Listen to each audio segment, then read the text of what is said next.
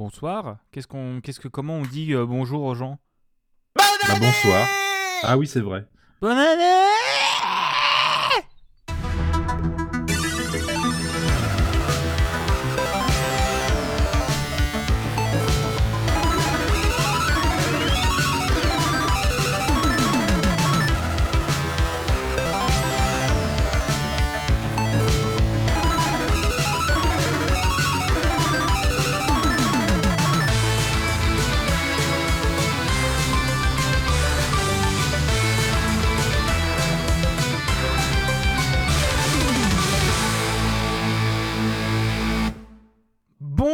Bonsoir à tous Bonne année J'ai déjà la voix pétée, euh, c'est foutu. c'est foutu pour cette année. Bienvenue pour ce cinquième épisode d'Entre deux manettes avec Buda. Et euh, n'est plus bouche-trou permanent, mais maintenant complément de D'espace intérimaire. Complément d'espace intérimaire. complément d'espace intérimaire, notre cher Barberousse. J'avoue, j'étais en train d'ouvrir la conf Twitter. bah moi je l'ai à côté, t'inquiète pas. Mais, euh, Mais voilà, il fallait, il fallait que j'évolue dans mon statut quand même. oui c'est ça, c'est quand même la troisième, quatrième émission que tu fais. Quatre... Troisième. Troisième que émission que tu fais avec nous. Ouais, je crois que c'est la troisième, oui. Que, sachant que j'étais juste un bouche-trou de temps en temps, ça commence à être un petit peu. Voilà. Ouais, troisième sur cinq, c'est pas mal. C'est pas mal. Non mais alors je cite Barberousse, non faut pas que je vienne trop, sinon après je vais prendre la direction et ça va devenir cadré. Ah, mais c'est bien parce que déjà vous m'avez ouvert l'accès au Google Doc, donc maintenant je vais pouvoir commencer à le modifier un peu. on est foutu. Si on va, on va, Petit pas. on va, on va voir, tu sais, des, des- un conducteur propre la prochaine fois. Qu'est-ce que c'est que ce bordel? Déjà que On, on met le doigt, il n'y a pas de poussière, euh, c'est bien orthographié, il y, a des, il y a des paragraphes, il y a le titre 1, titre 2, euh, il y a un sommaire. euh, il y a une date, il y a une date maintenant. Qu'est-ce que c'est que ce bordel? Oui, c'est vrai, maintenant il y a une date. C'est pas normal, c'est pas normal. Alors, comment ça va tous les deux? Parce qu'on est en 2022. Quel- Comment ça va? Comment s'est passée votre nouvelle année? Et est-ce que vous avez des bonnes résolutions pour cette année-là? Euh, retour au célibat et au chaume du? Ok, Barberousse, on disait. Euh, moi, je continue le célibat, donc je vous rappelle, c'est mon histoire de l'apprentissage de, de pouvoir magique. Et euh, sinon, Non, bah, j'ai acheté une nouvelle barrette de RAM pour mon PC qui était tout pourri. Voilà, Non, mais j'ai hâte qu'elle arrive. T'avances pas dans le célibat, tu castes un spell en fait. Tu vois, ça prend 15 ans à venir. Pardon. Mais du coup, une nouvelle barre. Oui, alors, non, c'est. euh, alors, si, au bout de 15 ans ça sort, je vous préviens, ça va être moche.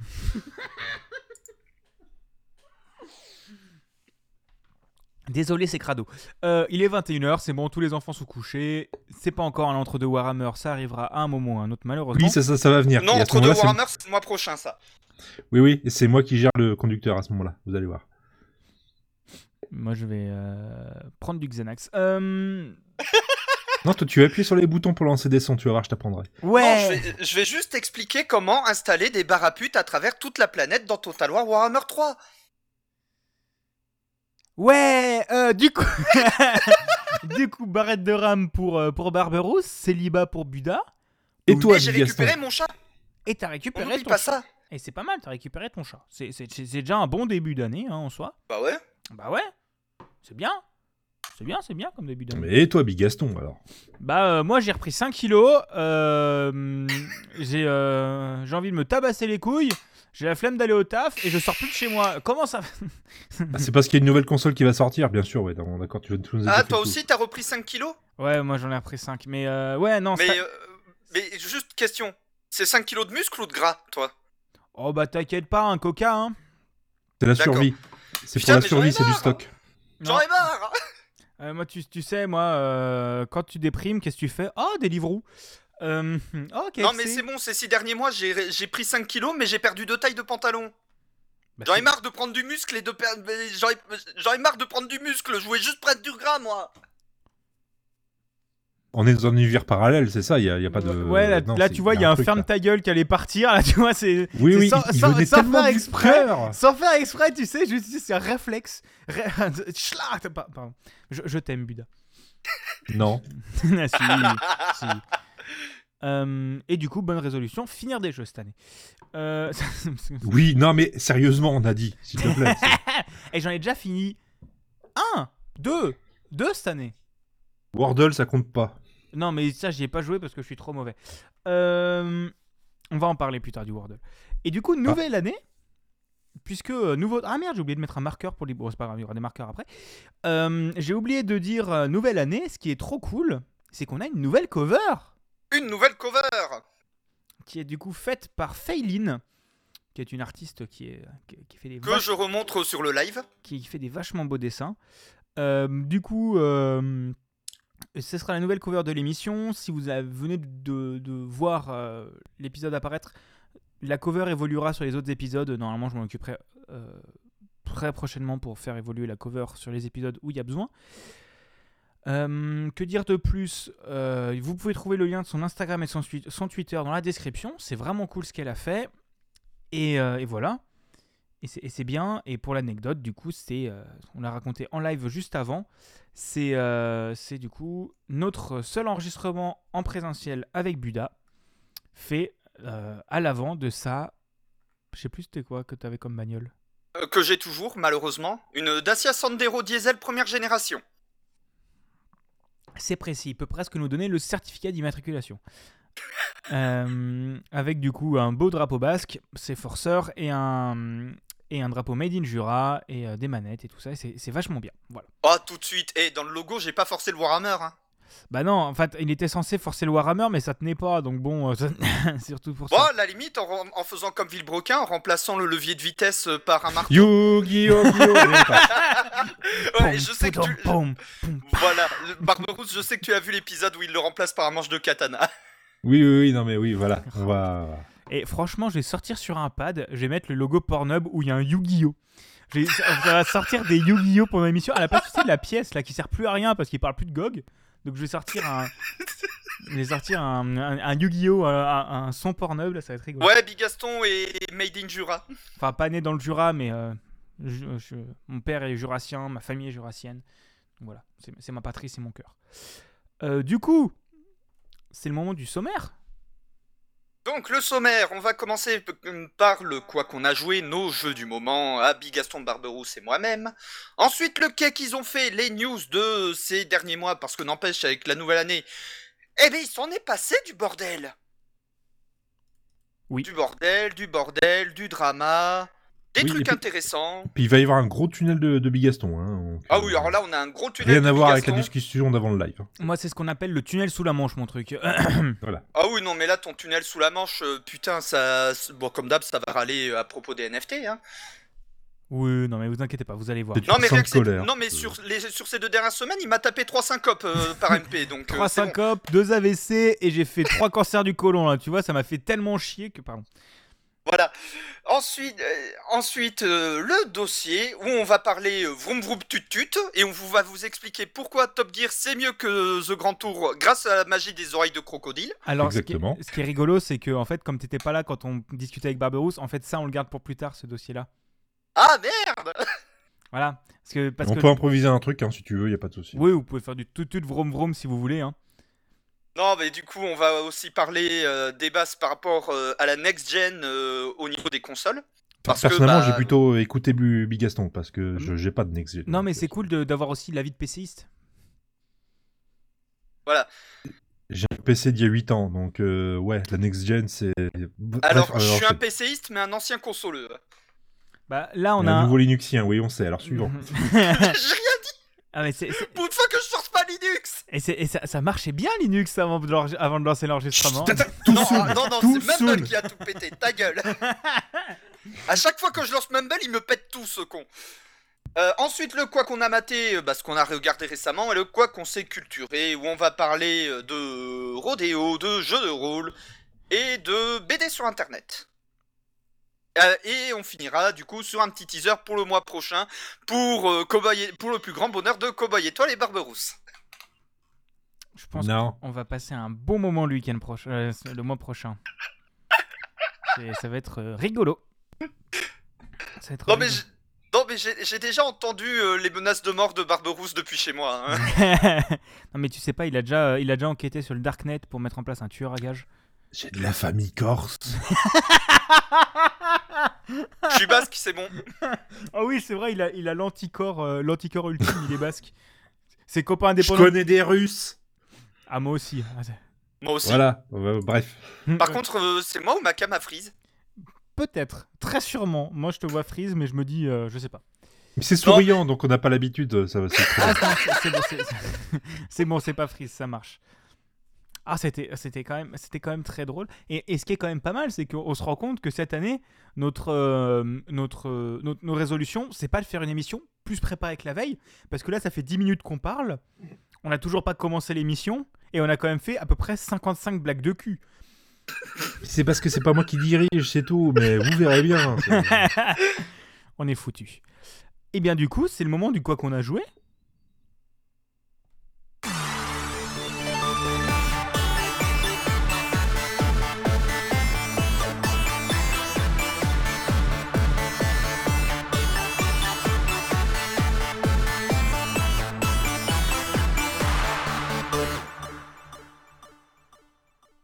Qui veut commencer?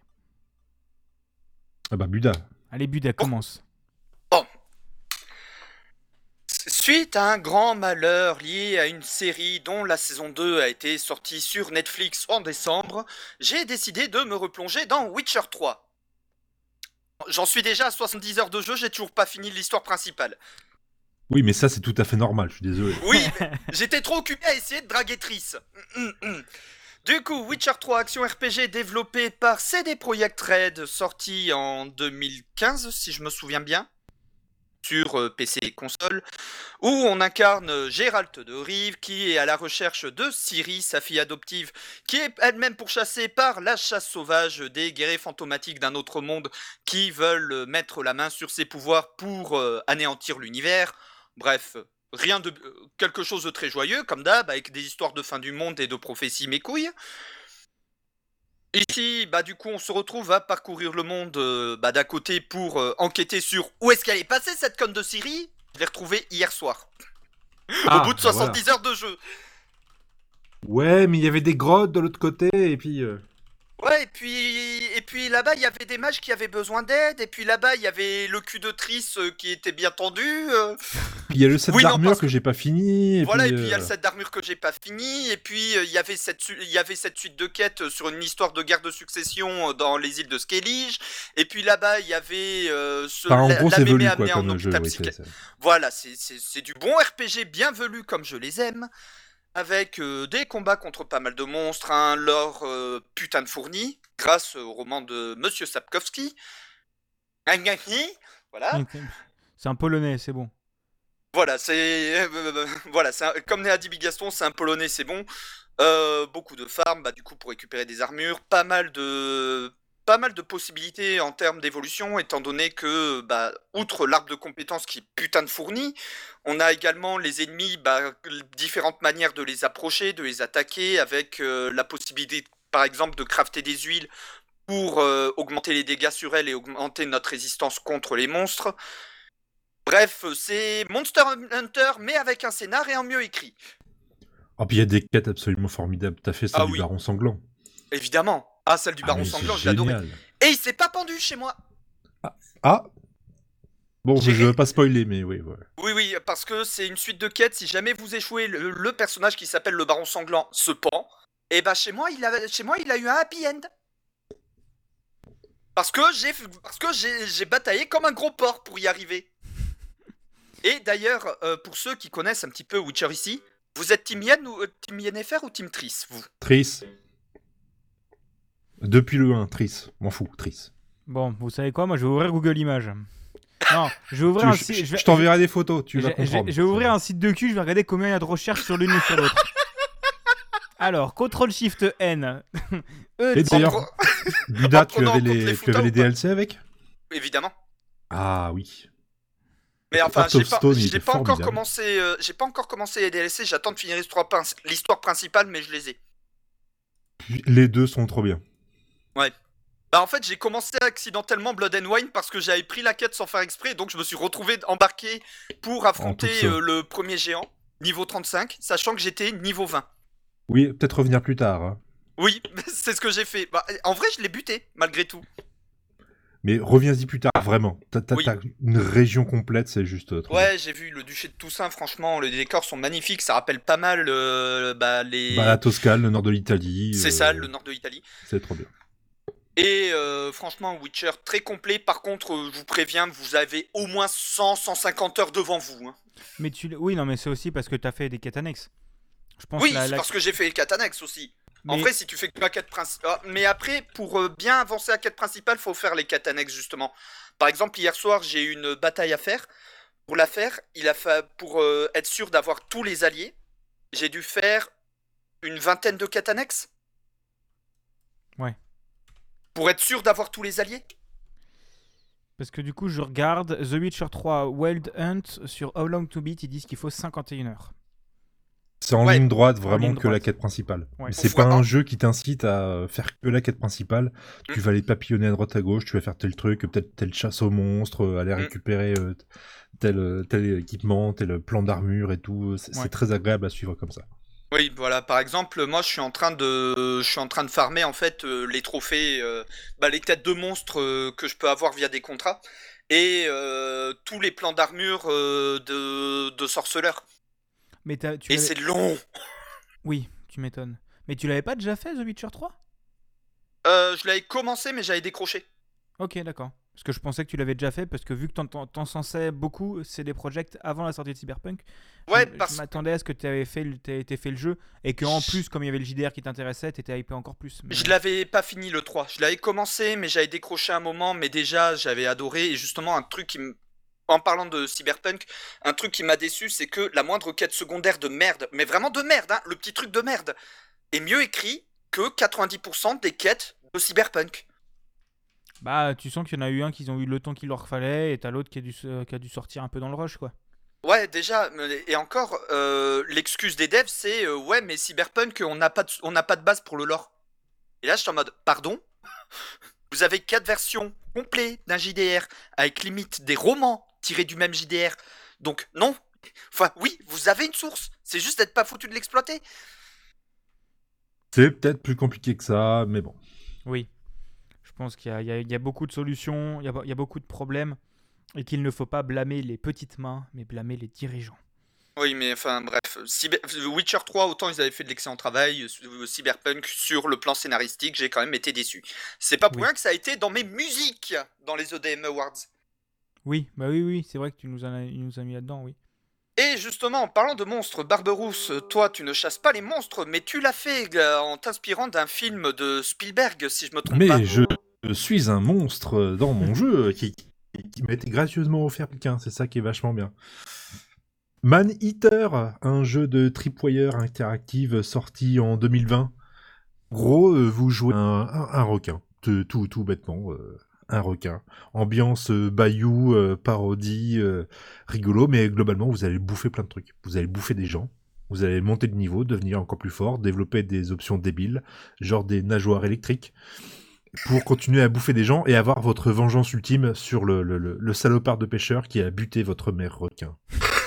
Putain, mais ils ont fumé les développeurs. Non, mais c'est très, Tripwire, c'est normal. c'est très con, c'est très basique, c'est c'est très défouloir, c'est très arcade, mais franchement, c'est fun. Bah, Tripwire, c'est un peu leur, leur spécialité, justement, de faire euh, des jeux très arcade, si ma mémoire est bonne. C'est eux qui ont fait Killing Floor aussi. C'est tout à fait possible. euh, Je vais voya- aller vérifier tout de suite. Parce que je le connaissais pas avant. euh. Ouais, c'est ça, c'est eux qui ont fait Killing Floor. Killing Floor, c'est à la base un mode de Unreal Tournament qui est devenu un jeu complet par la suite, où, on- où en fait c'est du mode Horde. Oh putain, Ah, c'est ah, eux, mais- Chivalry 2.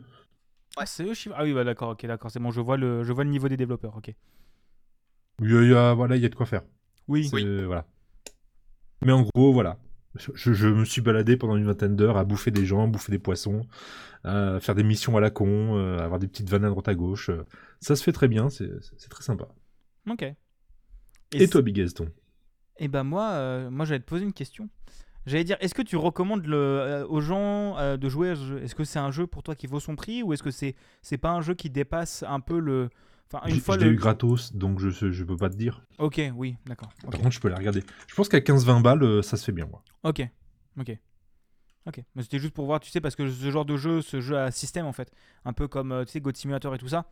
Enfin, c'est comme ça. Non, c'est je- pas vraiment un jeu système dans le sens où euh, tu vas faire un peu n'importe quoi avec un Oui. personnage. Tu vas avoir, entre guillemets, une ligne scénaristique. Tu vas débloquer des endroits, des, des, euh, des, des, des, des, des- des bouts de map, tu vas te déplacer dans une baie, tu vas aller de plus en plus vers les trucs un peu plus riches, donc tu vas avoir. euh, Vois ça comme un gros, GTA tout- like où tu as un requin des dents de la mer.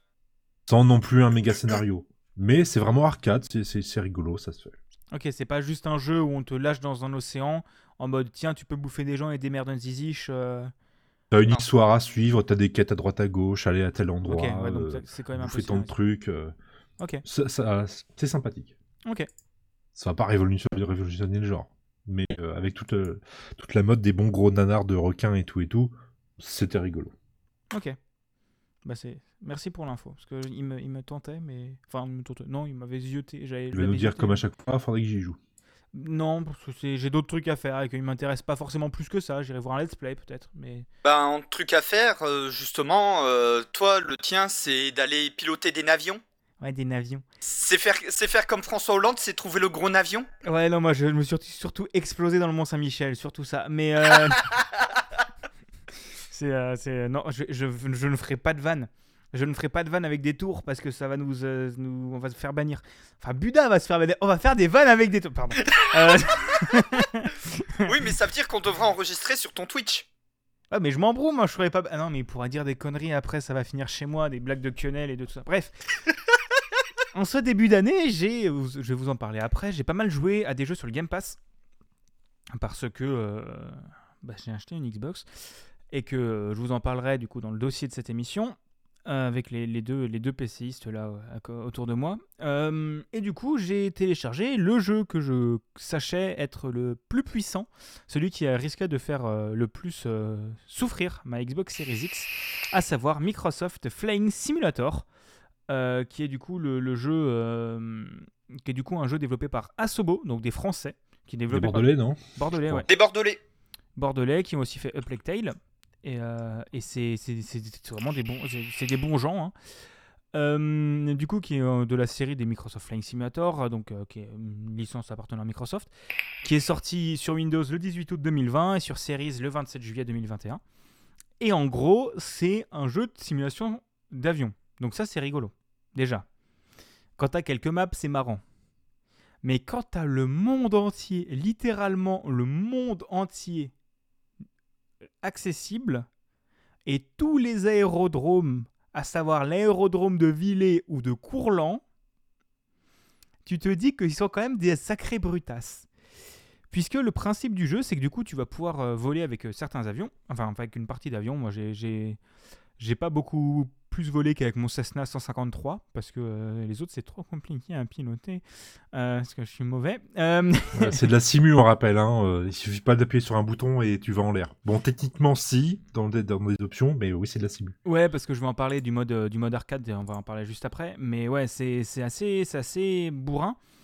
Et j'avoue que pour le coup, j'ai- c'est vraiment, ça fait très longtemps que j'avais pas pris une aussi grosse claque technique dans la gueule. Parce que déjà, le jeu, j'y joue sur Series, sur une, sur télé 4K. Oh, putain, c'est un- c'est une beauté le truc, les effets de lumière et tout ça, c'est à- couper le souffle. Et à partir du moment où un jeu cartographie le monde entier, c'est marrant, mais cartographie le monde entier au point que depuis le ciel, tu peux te diriger en repérant les routes et les villages que tu connais IRL, c'est quand même pas si mal, quoi. Parce que du coup, j'ai décollé de l'aéroport d'Ensheim, donc qui est l'aéroport de Strasbourg, à côté de chez moi. Bah, j'ai pu aller survoler l'Alsace et voler jusqu'à Colmar euh, sans regarder le GPS, parce que je connais la route. Je sais. Et quel- sans regarder Colmar non plus, parce que c'est pas Jojo, quoi. Et puis après, tu étais reparti ailleurs, quoi. Ouais, c'est ça. Après, je suis descendu à Mulhouse, je me suis dit, ah, c'est pas terrible non Ah, plus. c'est pas terrible non plus. C'est pas terrible non plus. Je comprends, oui, d'accord. mais non, j'ai pu, j'ai pu vraiment, vraiment, j'ai pris vraiment une énorme putain de claque technique. Et, euh, et j'ai aussi pu du coup découvrir des coins sympas parce que euh, le tu- tout le tuto se passe, je pense, en Afrique, non pas en Afrique, en Amérique centrale, je dirais. Donc dans un truc avec des montagnes autour et tu pars d'un aéroport qui est un peu qui est un peu surélevé et qui est vraiment vraiment sympa. Et en fait, tout le tuto euh, se passe sans assistance et t'apprends à voler. Et ce qui est déjà super intéressant, c'est que du coup, j'y joue à la manette, vu que j'y joue sur Xbox, bah, les contrôles sur manette sont corrects. Ils sont bind de manière assez propre. Pour certains contrôles précis, tu as besoin d'activer genre un mode où tu as un curseur sur l'écran et tu vas choisir le, le- truc que tu vas activer et tout ça. Et auquel cas, là, c'est un peu de la merde. Enfin, c'est pas un peu de la merde, c'est un peu moins instinctif. Mais autrement, ils ont bind tous les bons boutons sur la manette. Ils ont bind les boutons importants sur une manette, donc ça suffit amplement de jouer avec sa manette sans se faire chier. Euh, le tuto est super clean, il t'apprend plein de trucs et euh, il t'apprend vraiment des choses que je pensais pas apprendre. Et je me suis vraiment tapé 4 heures de tuto sur comment faire voler un avion. Je n'ai pas de vie.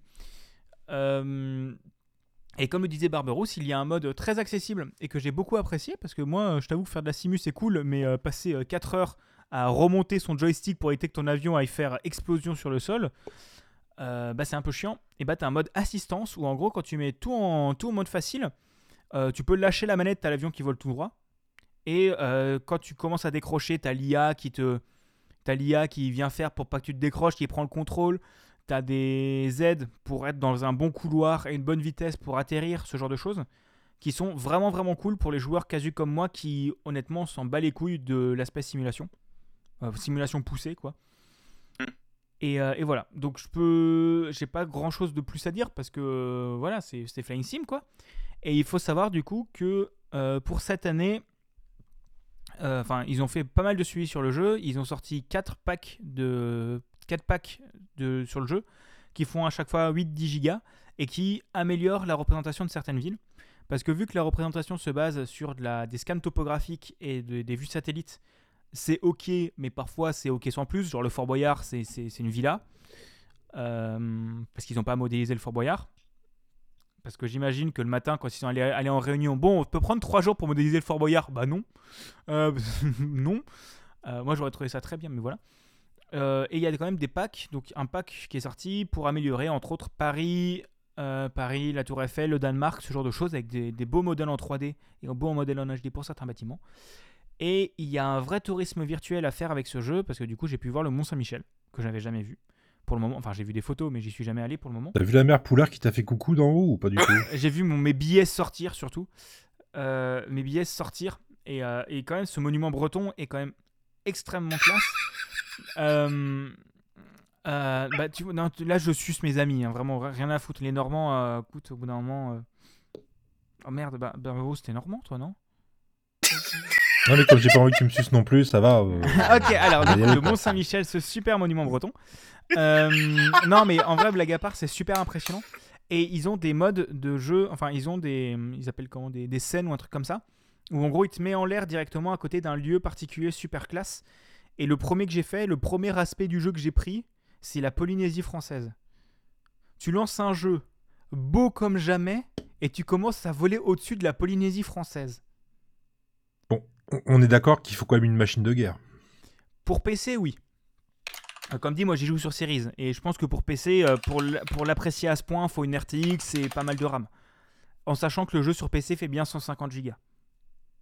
Après, la, la- la communauté des modeurs et tout euh, a rajouté des avions, rajouté des cockpits, rajouté des options, Rajouter le Fort des, Boyard. euh, des, des, des- des- des- Le plus important, des simulateurs de contrôleurs de vol.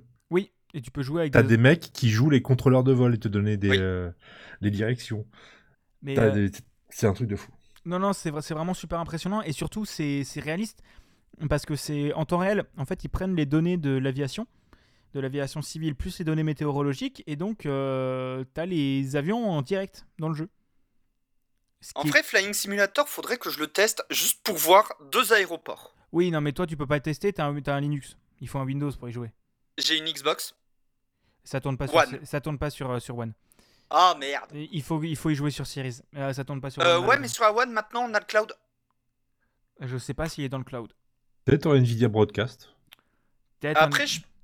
Après, je peux vérifier euh, sur, euh, sur mon navigateur. Parce que tous les jeux cloud Xbox, je les ai aussi sur PC. Oui, oui, oui. Mais, euh, mais voilà, si jamais vous avez le Xbox Game Pass, euh, testez-le. Si jamais vous avez le Game Pass, une bonne co et un PC qui tient la route, testez-le. Vraiment, c'est une excellente expérience et je suis vraiment pas déçu d'avoir joué à ça. Et, euh, et même si j'y jouerais pas, euh, j'irai pas sur le côté simulateur euh, poussé parce que je m'en bats les couilles.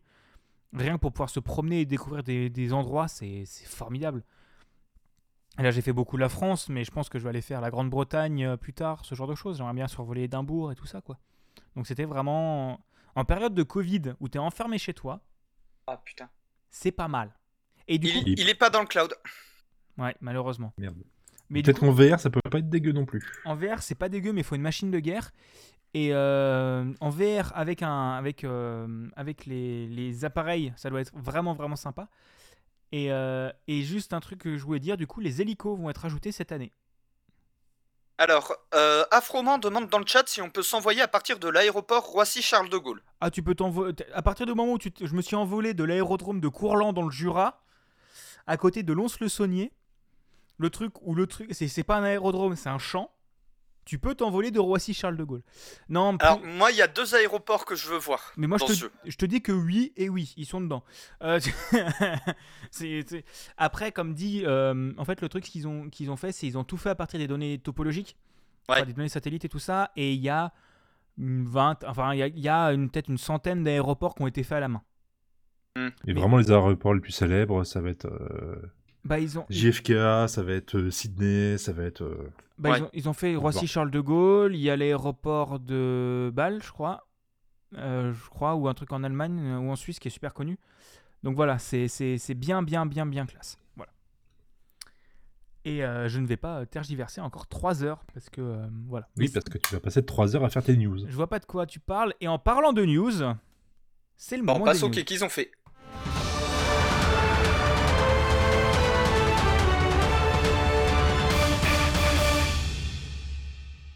On avait prévenu que cette émission allait durer longtemps.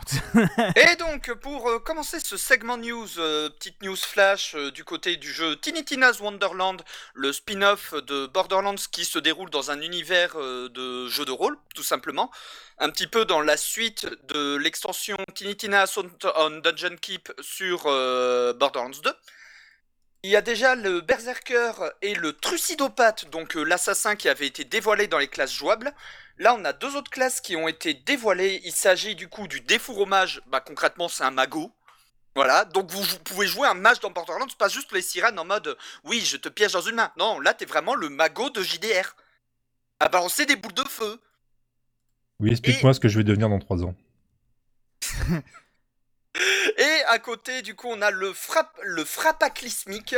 C'est concrètement à mi-chemin entre un palouf et un berserker qui va se balader avec un énorme marteau de guerre sur, euh, sur le champ de bataille, en plus de ses flingues.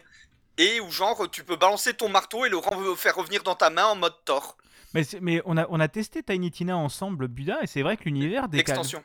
Ouais, l'extension. euh, Ouais. Et qui est quand même l'univers découle bien de Borderlands, et c'était quand même bien sympa. Donc je suis bien hypé de voir comment celui-là va rendre.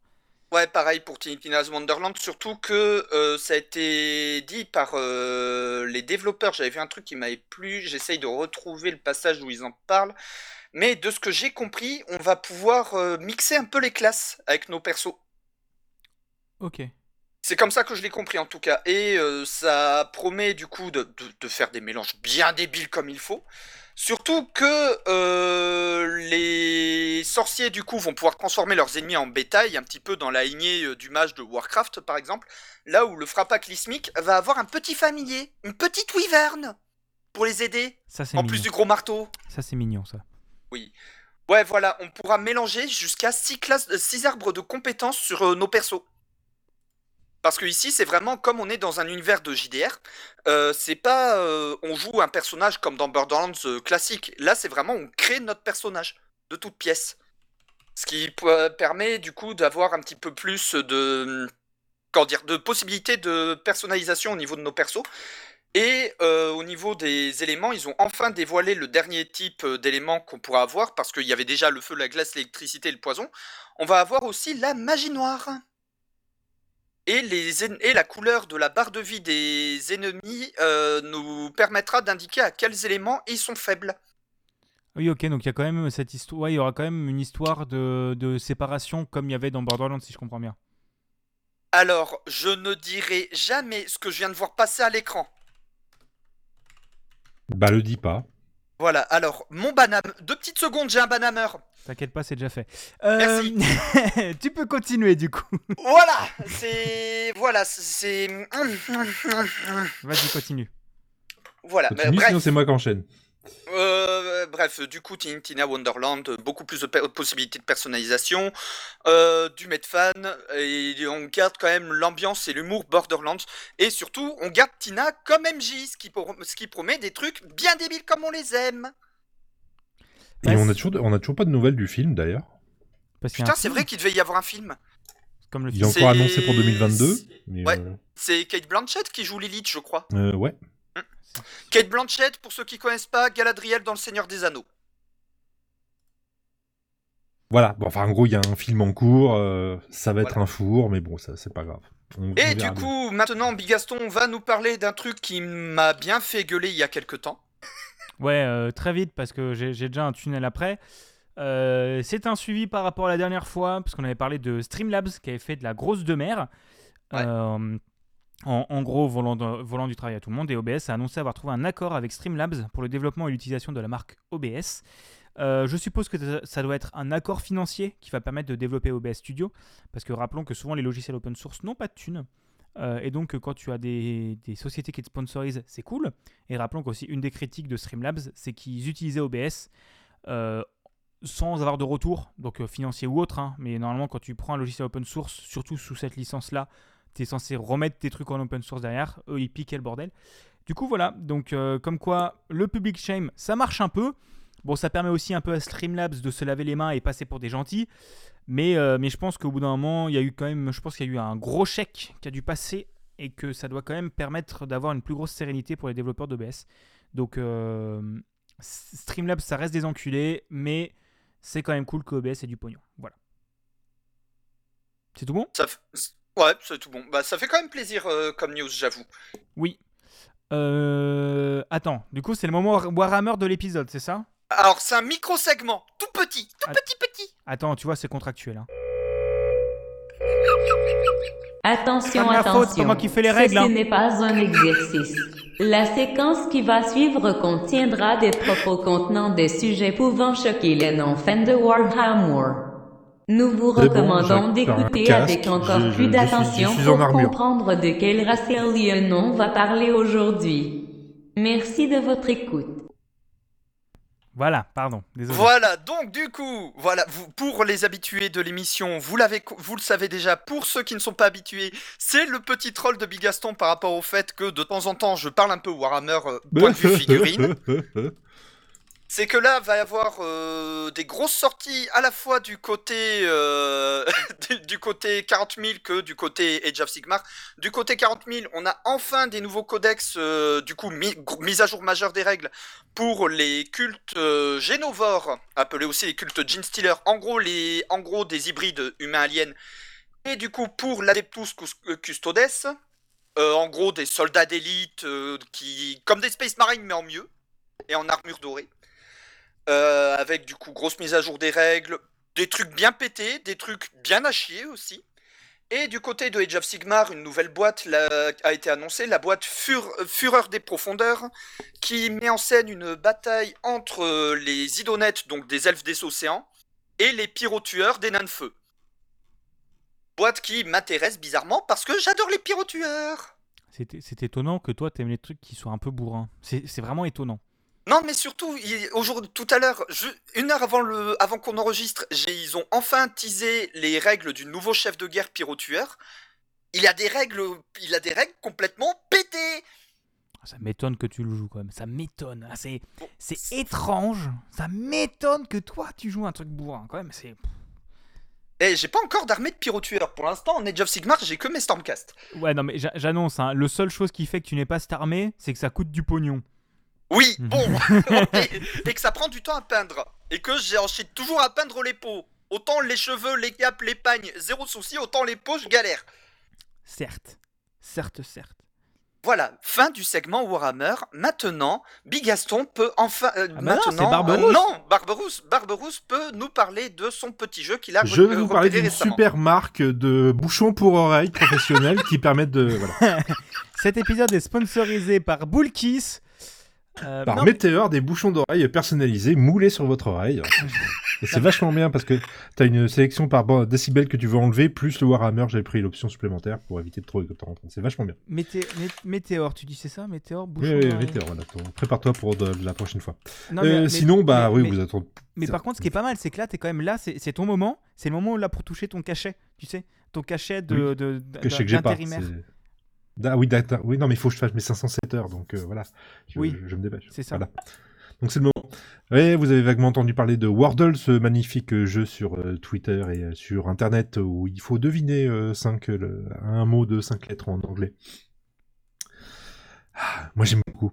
Et, et bizarrement, il y a plein de gens qui y jouent à 1h du matin. C'est étonnant. J'ai l'impression que c'est juste avant d'aller se coucher. Enfin bon. Wordle euh, développé par un, un développeur britannique qui se trouve aux États-Unis. Et surtout qui a eu la bonne idée de le mettre euh, absolument gratos. Ce qui est, ce qu'il faut, faut l'avouer, assez rare. hein. Il voulait globalement que les gens s'amusent euh, gratos euh, sans trop se casser la tête. Et Oui. ça, c'est vachement sympa. Bah, Et le truc rigolo, c'est que maintenant, bah, il y, a une- il y a une version française, forcément, le Word. Il y a une version autrement française qui s'appelle euh, Sutom. Hein non, ça, ça vous dit rien, Non, c'est- Ah, franchement, Non. c'est- Et à l'envers, ça donne Motus. Voilà. Souvenez-vous de Thierry Beccaro, euh, de, de- de la boule noire. euh. Et voilà, même chose. Ça existe aussi en français. Le sutom.noclé.fr. Et c'est Jonathan Mogano qui l'a créé celui-là. Pareil, en étant gratuit. Et le petit truc euh, sympathique de Wordle, c'est que, bah, en fait, il n'y a pas besoin d'une application spécifique de lier son compte Twitter ou Facebook ou je sais pas quoi pour partager ses résultats. Les petits carrés de couleurs, bah, ils sont copiés-collés dans le presse-papier, puis après, vous avez juste à la rajouter. Et ça, c'est c'est trop bien. Parce que le mec s'est dit juste, voilà, bon, je, je vais occuper les gens et ça va pas être intrusif. Pour ceux qui n'aiment pas, hein, on vous voit ici, les petits triangles de couleur verte euh, quand on a gagné, bah en fait, euh, vous pouvez les muter comme mots-clés dans, dans, dans Twitter.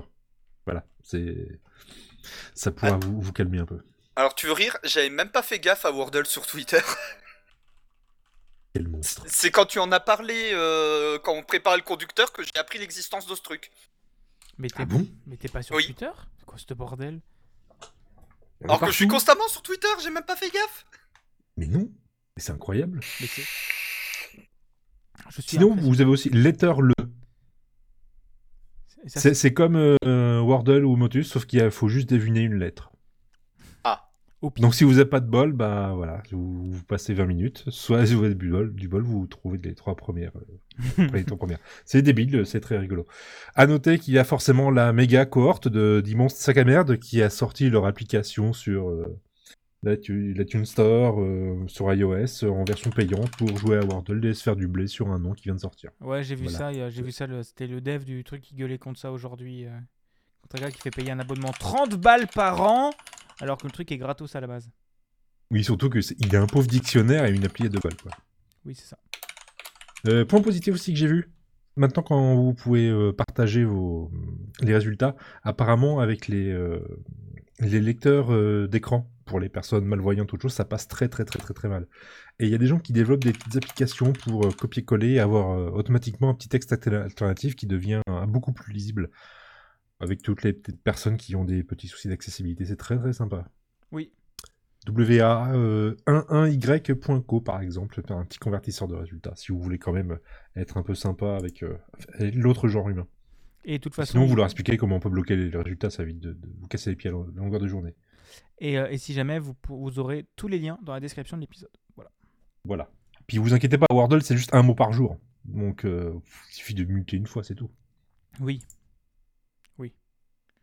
Ça va. Et vous y jouez, vous? Bah, bon, je, je dis pas à Buda, mais toi, Bigaston, à part, à part le fait que tu sois trop nul. Tu Alors, peut-être jouer à Su- Sutom, peut-être, en français. Bah, j'ai, j'ai- je trouve le principe génial et j'aime vraiment beaucoup le principe, mais le truc c'est que j'ai pas une suffisamment bonne culture de mots et que euh, j'ai voulu essayer euh, Sutom et tout ça et que je suis arrivé devant un mot de siège, j'ai fait putain, j'en- comme ça j'en trouve pas en fait, je trouve pas de mots comme ça, gratos. Enfin, pas Cinq- gratos. un mot de 5 lettres au pluriel, quoi. Poulet.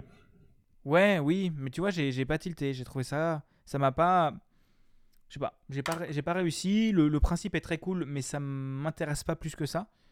Mais je trouve le principe très cool. Et que ce soit gratuit, ça c'est encore plus cool.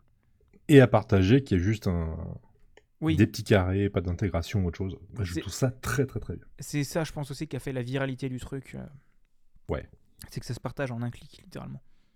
Et vous inquiétez pas, dans deux semaines, on n'en parlera plus, ça n'existera plus. Voilà. Ah oui, oui, bah, c'est un effet de mode hein, pour le moment. hein, mais, euh, mais voilà. Ah, alors tu vas nous parler encore d'un jeu d'Ubisoft. Ah là là, c'est incroyable. Non, tu as oublié un. euh, Barbarousse, tu t'es auto-zappé une de tes news là. Ouais, je peux le faire maintenant si vous voulez, hein, mais euh, Bah- en ce moment, il y a un truc qui s'appelle l'AGDQ Lawsome, Lawsome Games Done Quick, un marathon de speedrun organisé deux fois par an. Et cette fois-ci, c'est pour le qui, euh, re- qui euh, regroupe des fonds pour euh, cette année, je crois que c'est Médecins sans frontières. Non, non, non, Prevent la PCF, Prison Cancer Foundation. Ouais. Organisation américaine qui lutte contre le, bah, contre le, le cancer, qui est une véritable saloperie. Chaque année, euh, de plus en plus de pognon est regroupé au bout d'une semaine de speedrun on continue. Et là, on en est actuellement à 21h46, à savoir 1 178 516 dollars de récolte. Vous pouvez suivre euh, le, ceux qui restent, parce que ça a commencé dimanche dernier et ça finit ce dimanche euh, sur le channel français d'une French Rostream pour avoir les commentaires français, ou alors aller carrément sur le, le channel officiel de Twitch, euh, Games Done Quick. Vous pouvez avoir euh, comme ça pendant une semaine du, du, du speedrun de énormément de jeux vidéo extrêmement bien joués et le tout commenté pour que ce soit compréhensible. Et ça c'est bien. C'est ça le- la grosse force aussi de la GDQ, c'est que euh, sur les rostreams français, tu as toujours des gens qui savent de quoi ils parlent. C'est qu'ils sont là et ils connaissent le jeu, ils connaissent le speedrun et ils t'expliquent le truc. Et euh, pour, un, pour un néophyte, tu te dis, mais c'est quoi ce bordel? Pourquoi il passe à travers le mur, machin? Et bah t'as le gars qui va dire, oui, là en fait c'est parce qu'il y a un bug de collision à cet endroit-là, et en faisant cette manip de touche, tu déclenches ce truc-là. Et c'est super intéressant à regarder, même pour les plus grands néophytes possibles, quoi. Et surtout, il y a une telle variété de jeux que tu vas bien tomber un moment sur un jeu que tu as eu pendant ton enfance et que le mec va finir en moins de 20 minutes avec, avec une seule main. Oui, oui, c'est ça. Hein, quoi? D'accord. Et après aussi pour rappeler, la GDQ c'est pas un truc où il y a, y a- y a- il y a peu de records du monde à la GDQ parce que euh, comme c'est un truc où tu dois faire une run, C'est tu- du live. C'est Ouais. ça, tu tentes pas les routes les plus risquées qui te feraient gagner, euh, qui te feraient gagner beaucoup beaucoup de temps quoi. Le but, c'est vraiment de faire le show. C'est ça. Et en France on a eu Speedon qui s'est déroulé il y a 6 Ouais. mois, un truc comme ça qui était, qui était vachement bien aussi. Quelques jours aussi, il y a, il y plein d'organisations. Il y a quelques années, j'avais déjà commandé euh, du speedrun aussi. euh, Il y a des fois, je voyais, euh, je voyais je- les speedruns de jeux que j'avais torché dans tous les sens, mais jamais fait en speedrun. Et là, je voyais le truc, j'étais en mode Oh, bah heureusement que je me suis renseigné sur internet, hein, comment faut le faire. Mais moi, j'étais là surtout pour expliquer le lore des jeux en question. Est-ce que ça m'étonne Du genre un certain Warhammer 40 000 d'un off-war. Est-ce que ça m'étonne? J'allais faire la vanne. Est-ce que c'était un jeu Warhammer? Eh bah bien Oui. sûr, putain. Oui, oui, c'est un jeu Warhammer. Non mais le, le speedrun c'est quand même formidable hein, comme, comme milieu. Oui. hein. C'est c'est spécial à vivre, c'est spécial à regarder parce que c'est vraiment de l'entraînement à un jeu vidéo. C'est vraiment très très spécial. Ouais, Par mais contre, euh, si jamais vous avez fait par exemple Zelda Ocarina of Time, euh, c'est- long à jouer, hein, c'est long à finir. Quand le mec le finit en 12 minutes, 12 voilà. c'est- ah, C'est pas genre 7 minutes le WR je sais plus, il était à 12 minutes il y a un ou deux ans, là ça a dû redescendre encore hein, en faisant des, des techniques de fou, en manipulant la mémoire. C'est c'est génial. Bah, À re- à expliquer comme ça, c'est génial. Mais surtout, ce qui est formidable aussi avec le speedrun, c'est le truc qu'il y avait eu il y a 3 mois, là, la streameuse qui a fait un truc random et qui a, fait, qui a trouvé un cut de 5 minutes dans, dans Metal Gear Solid. Oui, oui, Dans et qui- que, que tout le monde euh, jouait dessus pendant 25 ans, ils n'ont jamais trouvé, elle a fait un truc copie, il fait Ah, ah bah on a gagné, on a gagné 5 minutes, voilà. Ah, c'est ça, ça c'est, ça c'est tellement formidable, putain. Et justement, ça tombe bien parce que c'est le dernier jeu qui sera rené. De quoi, euh, Warhammer ou Ocarina of Time? Non, Metal Gear Solid, Metal Gear Solid, ok. avec un estimate d'une heure et demie, quoi. Et je- là, j'ai regardé sur euh, speedrun.com, euh, Ocarina of Time est à 6 minutes 49 secondes et 150 millisecondes. Un- ça se joue à la milliseconde maintenant, c'est un truc de taré. Oui, parce que les trois premiers, enfin les, les deux premiers sont à ah, 300 millisecondes départ, d'écart. C'est un truc de malade. Et un jour, on vous expliquera ce que c'est que le tout l'assisted euh, speedrun, mais c'est encore autre chose. Et, On va et- pas vous saouler avec ça aujourd'hui. et juste pour le contexte aussi, un Breath of the Wild se termine en 25 minutes. Salut mon pote. Salut, euh, voilà. à partir de là, tu te dis qu'il y a des gens, quand même, ils n'ont pas beaucoup de vie. C'est un sport, faut, faut aimer le jeu. C'est-à-dire que tu aimes tellement un jeu qu'au bout d'un moment, bah, tu y joues, tu y rejoues, tu y rejoues. Tu peux revoir un film, tu peux revoir un bouquin, bah, il y en a, ils y rejouent. Voilà. Bah, c'est c'est ça, c'est que les gens. Non, mais ça ne saoule pas nos speedruns parce que tu regardes, là, tu finis rapidement le jeu, t'en profites pas. Oui, bah, dans une run de 20 minutes, t'as 500 heures de jeu derrière, donc bon. Oui, c'est pas un jeu que tu viens de commencer que tu vas finir en moins de 20 minutes. C'est Non, ça. c'est que tu le connais bien, le jeu. C'est ça. Et du coup, euh, bah, en parlant de jeux, euh, de jeux avec du bug exploit, on va parler de deux jeux d'Ubisoft. Ouais, alors vous allez voir, je vais dire du bien d'Ubisoft. Et ensuite, je vais pas me longtemps. calmer. Ah, Et je vais dire du mal. C'est voilà, tu sais, histoire de bien me, si je suis pris, histoire de bien me griller dans la profession, tu vois, comme ça j'aurais bien taclé un des leaders. Euh, J'en ai rien à foutre, honnêtement, rien à péter. Du coup, je vais dire du bien d'Ubisoft, puisqu'il y a eu du nouveau contenu gratuit dans Assassin's Creed Odyssey et dans Assassin's Creed Valhalla. Euh, donc euh, pour les deux, c'est une quête liée dans les deux univers. Il y a une quête dans chacun des jeux.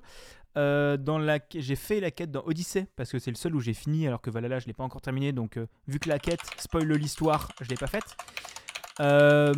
Mais en gros, c'est une histoire qui dans Odyssey, ça te rajoute une map, une histoire avec les doubleurs euh, sur un vrai monde avec un vrai scénario très très chouette qui poursuit le scénario amené par les DLC. Donc c'est vraiment vraiment vraiment vraiment sympa. Euh, c'est vraiment c'est gratuit en plus totalement gratuit et dans Valhalla c'est lié à cet univers là et tu auras les deux personnages qui se, qui se rencontrent et il y a un nouveau DLC pour Valhalla qui a été annoncé pour cette année avec des nouveaux pouvoirs des dieux et tout et qui a l'air bien sympatoche également qui va recoûter euh, 30 balles mais ça on a l'habitude avec Ubi et, euh, et voilà, donc ça c'est dire du bien de Assassin's Creed. Et n'oublions pas que s'ils ont fait cette quête euh, gratos, c'est que je pense qu'il y en a un des deux qui a plus marché que l'autre. À savoir, je pense Odyssey a mieux marché que Valhalla. Et euh, vu le gros encart publicitaire pour Valhalla que j'ai eu à la fin de la quête de Odyssey, tu te dis que s'ils ont claqué de la thune, c'est pour que ce soit rentable. Voilà. Ah bah, quand t'as une machine à copier-coller les jeux chaque année, oui, bah, au bout d'un moment, euh, Ouais, faut c'est que ce soit rentable. Ça imprime de l'argent. Mais, euh, mais voilà, donc ça c'était la partie bien Ubisoft cette semaine. Ah, vas-y, vas-y, énerve-toi maintenant.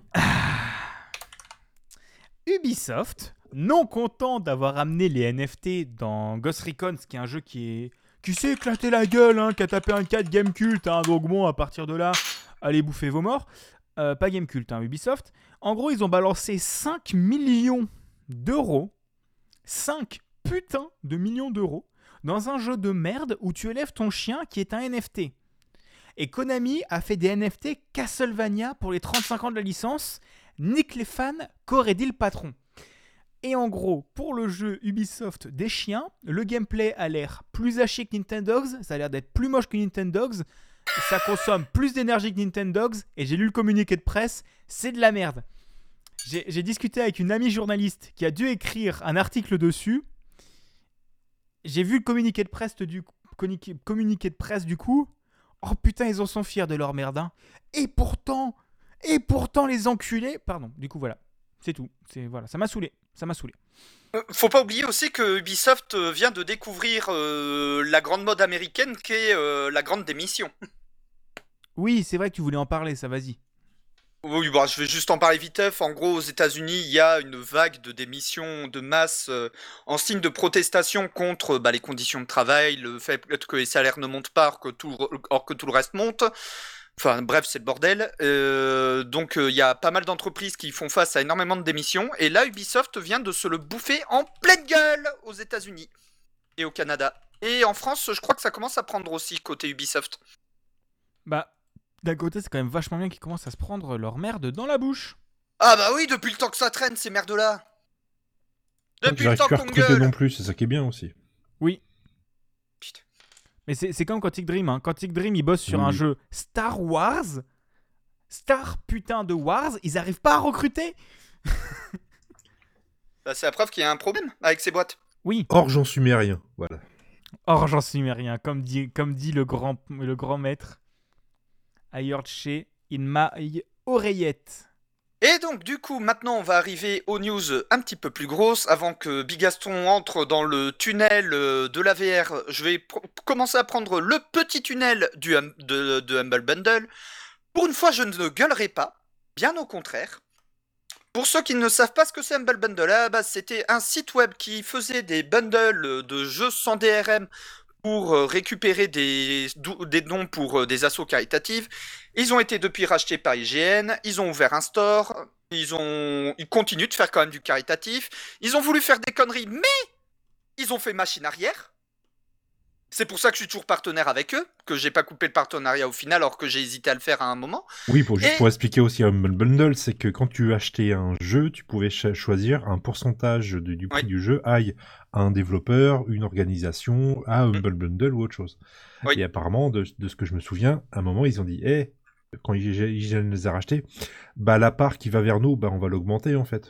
Ouais, Bah, mais finalement, ils ont fait machine arrière parce que les gens ont gueulé. Par défaut, ouais, il augmentait et tu pouvais pas la descendre en dessous de euh, 3% ou un truc comme ça. Mais par contre, les développeurs, tu pouvais ne pas leur filer de la thune. hein, mais, euh, Ouais. mais IGN, t'étais obligé de leur enfiler. Mais depuis, ils, ont, ils sont revenus en arrière. Ils ont lancé le Humble Monthly, qui est un abonnement mensuel pour à peu près une douzaine d'euros par mois à la base, où tu avais euh, bah, du coup tous les mois des jeux Steam. Et parfois leur version sans DRM. Depuis, ils ont modifié ça, ils ont transformé ça en Humble Choice avec euh, trois formules. Une à 5 euros où tu as que le Trove, donc euh, une liste de jeux sans DRM qui bouge quasiment pas. La formule à 12 euros, euh, c'était trois jeux au lieu d'une dizaine. Et une formule à 20 euros où c'est une dizaine de jeux.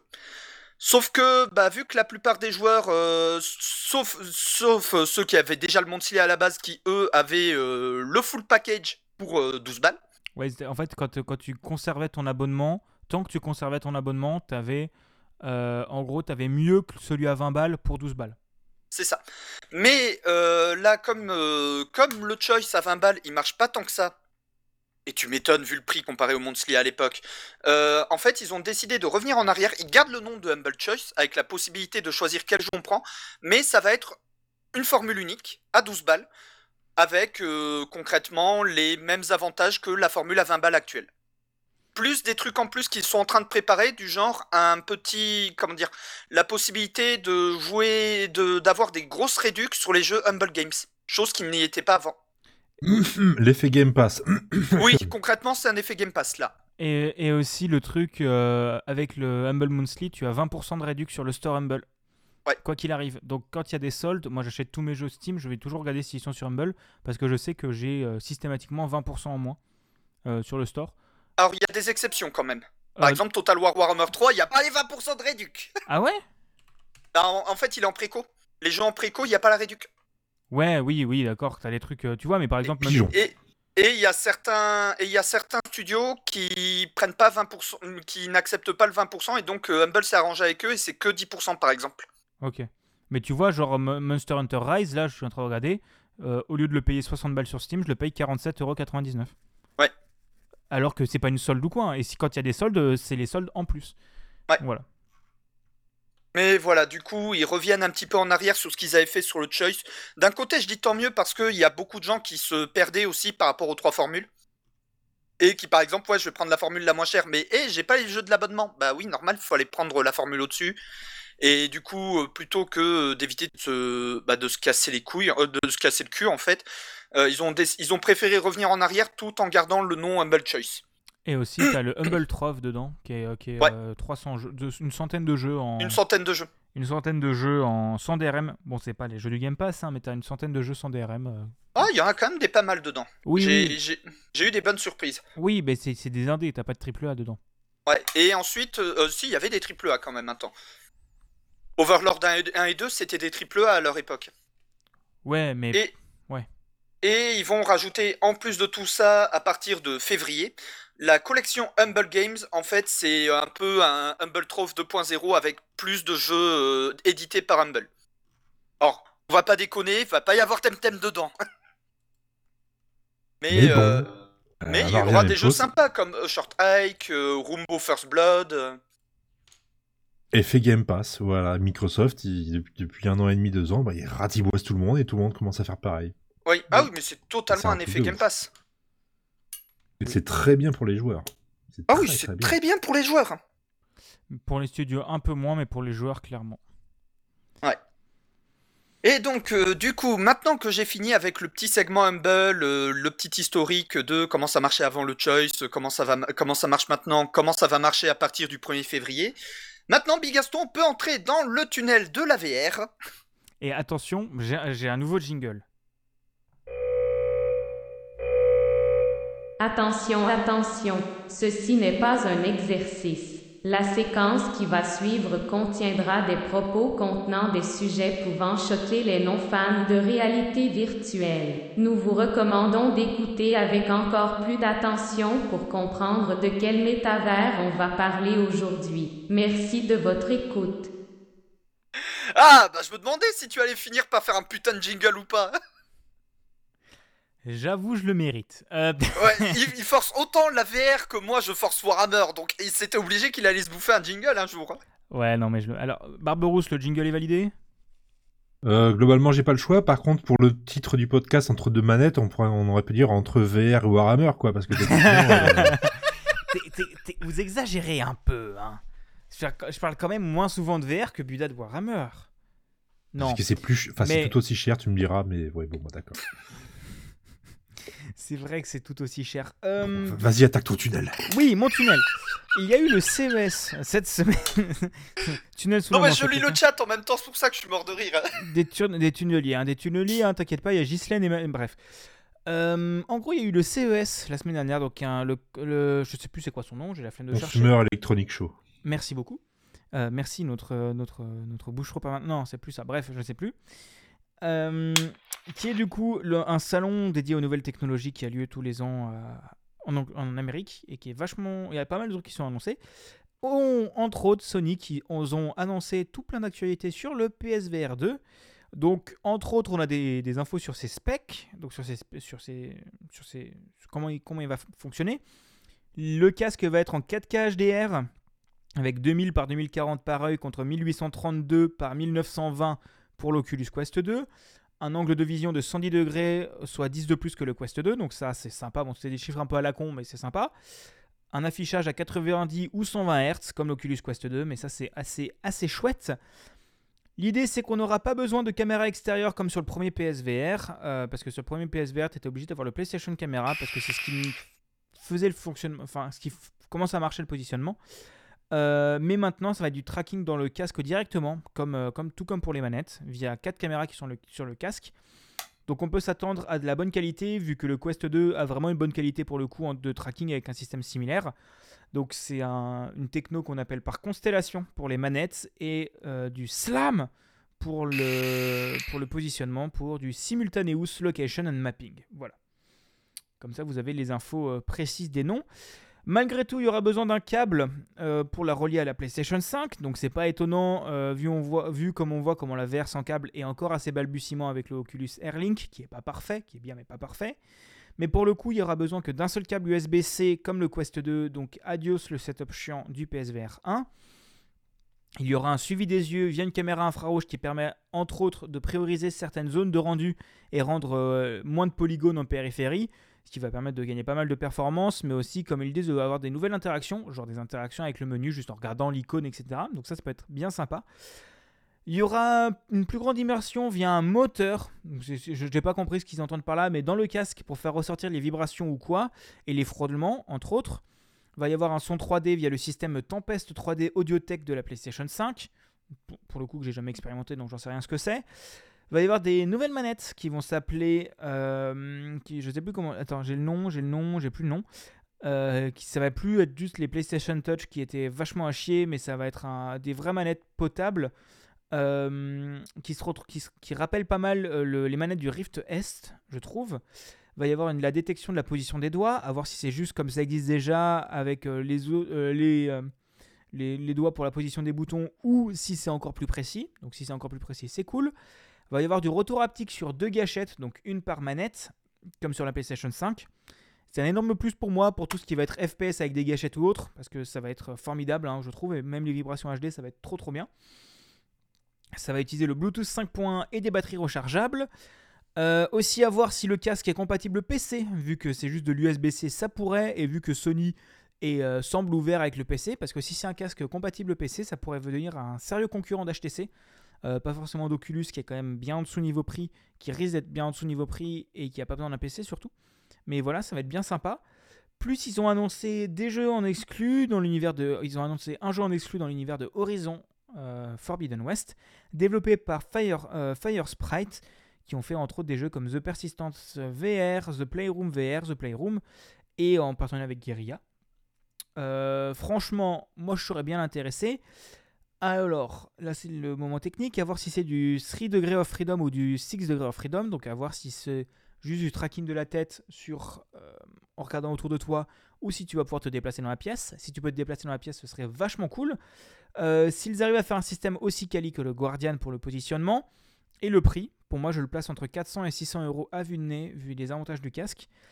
Euh, pour information, le Vive Cosmo est à 800 euros et le Quest à 350, donc moi je placerai ça entre les deux. Voilà. Oui, offrez-moi trois mois de loyer, hein, euh, merci. Ouais, c'est c'est cher, c'est cher. Mais vous inquiétez pas, je le testerai pour vous peut-être. Euh, là, là, là. Euh, Ce podcast a un budget, les jingles, les logos et maintenant les casques VR, c'est incroyable. ouais, t'inquiète pas, j'ai- j'ai j'ai- j'ai pas de vie sociale, donc je raque dans autre chose. Enfin, d'un côté euh, budget VR, de l'autre budget figurine. Oui, oui, oui. C'est sûr. Heureusement que je me ramène comme un clodo pour équilibrer un peu. hein. Et aussi, du coup, juste pour terminer ce tunnel, euh, on a aussi d'autres news euh, avec des leaks sur l'Oculus Quest 3 et l'Oculus Quest Pro qui semblent pas mal, avec potentiellement une puce maison pour le Quest 3 et une annonce en 2023 pour une sortie en 2024. Et le Quest Pro, lui, sortirait en 2022. Je ne vais pas plus rentrer dans les détails parce que j'ai déjà eu un bon gros tunnel et vous aurez les infos dans la description si ça vous intéresse. Et aussi, petite info Webos dans la pour info. Si jamais il y a Facebook qui sera métavers cette année, voilà, j'y vais pas. Sword Art Online a débarré le 6 novembre 2022. J'y vais pas, c'est mort. T'as pas, t'as- t'as pas envie de pécho Asuna J'y vais, c'est mort. Oui, non, on, on est d'accord, la forgeronne est beaucoup plus mignonne. Putain, Oh pourquoi mon j'ai dérivé mais- là-dessus Pardon. Bref. non, non, quitte à... Non, Tris Merigold. Focus, Tris Merigold. Chris Voilà. Marigold. C'est vrai que c'est Voilà. madame. Non, alors à choisir dans SAO, moi je, je m'en fous de For- Sword Art Online parce que les épées ça me casse les couilles. Euh, le euh, Gun, euh, Gun Gale Online, euh, bah, c'est Call of Duty donc je m'en bats les couilles. Par contre, putain de merde, on peut voler Moi je veux voler quoi, pardon, bref. Et on peut être des chats, donc voilà, bref, pardon, j'ai j'ai dérivé. Et on peut pécho la forgeronne.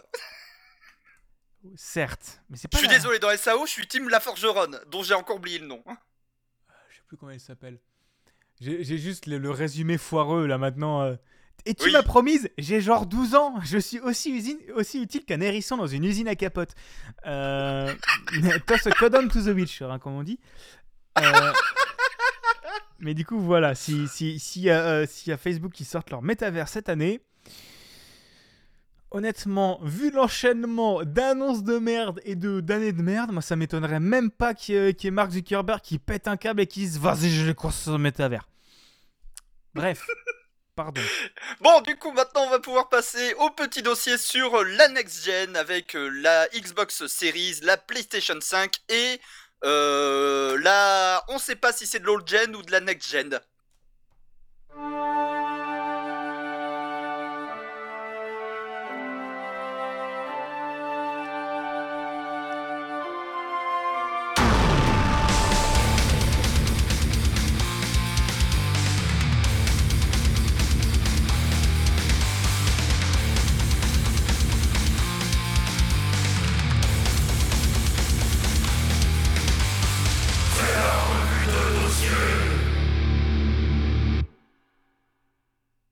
Y a pas à Je connaissais pas ce jingle. Tu le connaissais pas? Oh, si, on l'a déjà passé deux ou trois fois. Oui, on l'a déjà passé, on l'a déjà passé plus de trois fois. hein. C'était après un segment Warhammer, alors j'ai pas entendu.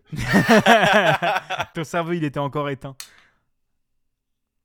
Non, mais il est bien ce jingle. Il est bien. On remercie.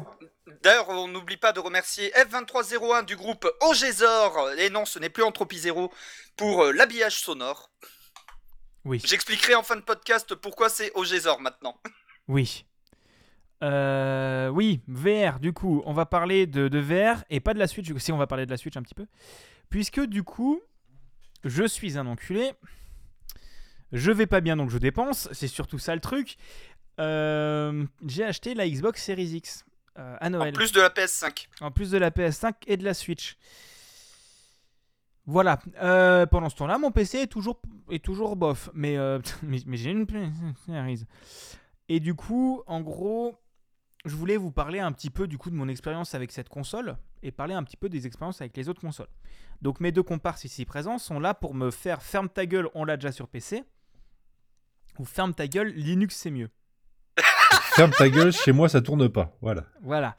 Euh, donc en gros... Alors ça, c'est moi pour la VR. Oui, certes.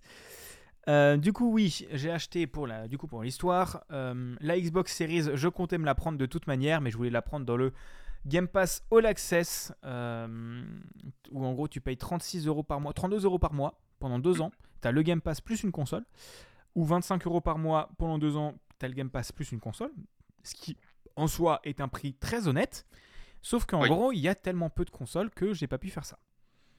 Et en gros, avant Noël, à un moment, je reçois une notification de D-Labs. La Xbox Series X est disponible sur Amazon IT. J'ai fait Oh Et imagine PTDR, j'en ai une. J'ai cliqué, fait ajouter au panier, passer commande, j'en ai une.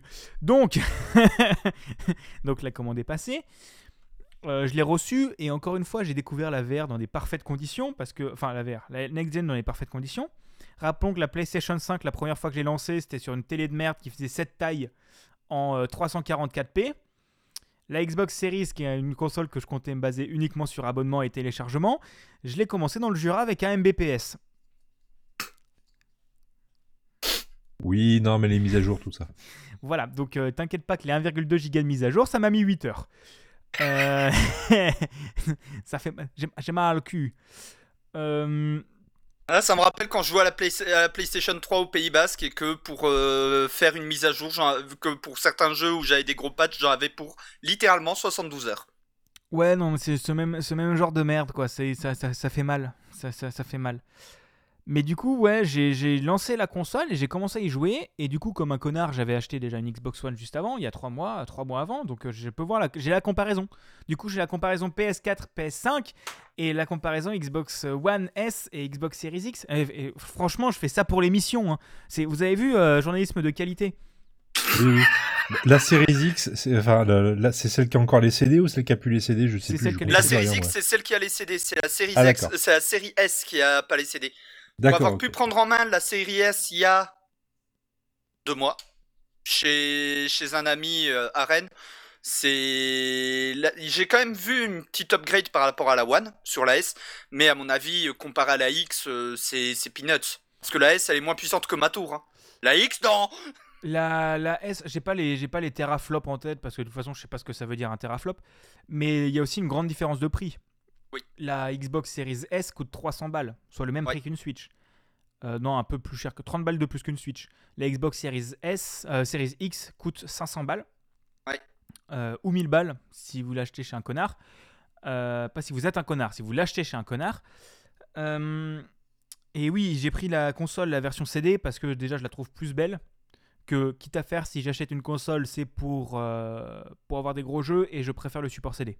Est-ce que Bah, j'ai un, seul- su- est-ce que j'ai un seul jeu Xbox sur CD Non. Alors, c'est surtout que la Xbox Series X, euh, Series X, au niveau des avantages par rapport à la S, en dehors du fait qu'elle est plus puissante et pas que au niveau des teraflops, meilleur processeur, euh, meilleure carte graphique, c'est aussi et surtout que la Series X, comme tu as le lecteur CD, tu peux lire euh, à peu près tous les jeux depuis la première Xbox. Parce que ça. Microsoft pousse à fond aussi la rétrocompatibilité avec les consoles des avec les jeux des générations précédentes. Et surtout, les... si tu fous un jeu Xbox ou Xbox euh, 360 dans ta série X, tu vas quand même avoir un petit rehaussement graphique.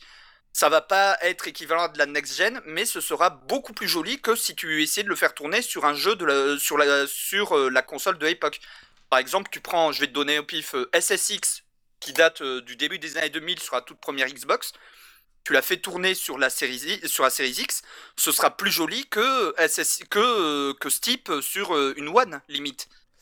Enfin, au moins aussi joli que Steep sur la One. Pas forcément jusqu'à ce point parce que ça va pas te lisser les textures et tout ça, ça va te les Ah, si, agrandir si. un petit. Oui, si, enfin, t'as un petit, un, un putain de lissage des textures aussi. oui, t'as un lissage, mais si c'est des te- si tes textures c'est des triangles, ils vont pas t'en faire des ronds.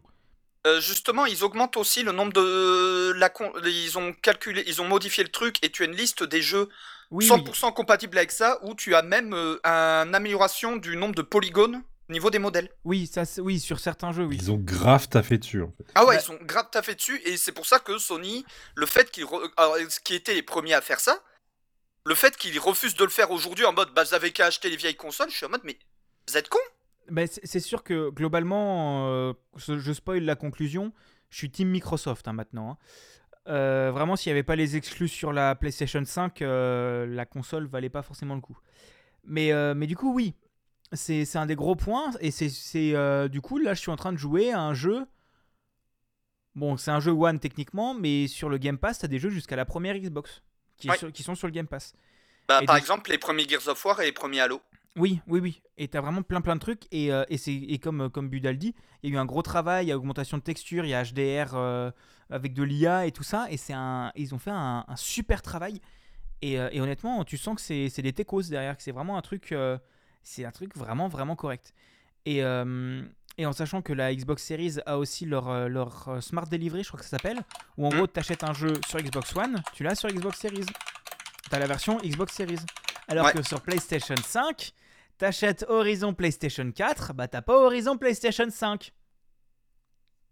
On sent, Oui, on sent le parce seum que, ici. voilà. Ah Non, mais c'est parce que Sony, eux, leur, euh, leur, leur hymne national, c'est parce que moi, j'aime bien l'argent.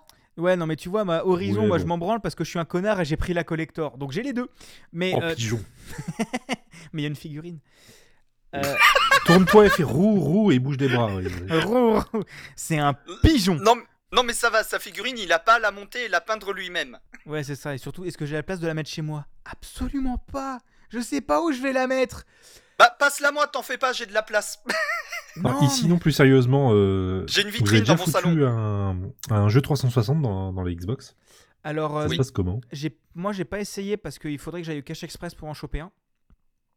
Et en fait, comme le, comme le dit Buda, c'est que tous les jeux sont supportés nativement, mais le gros boost, c'est seulement sur certains. Ouais. Et j'ai eu la flemme de chercher la liste.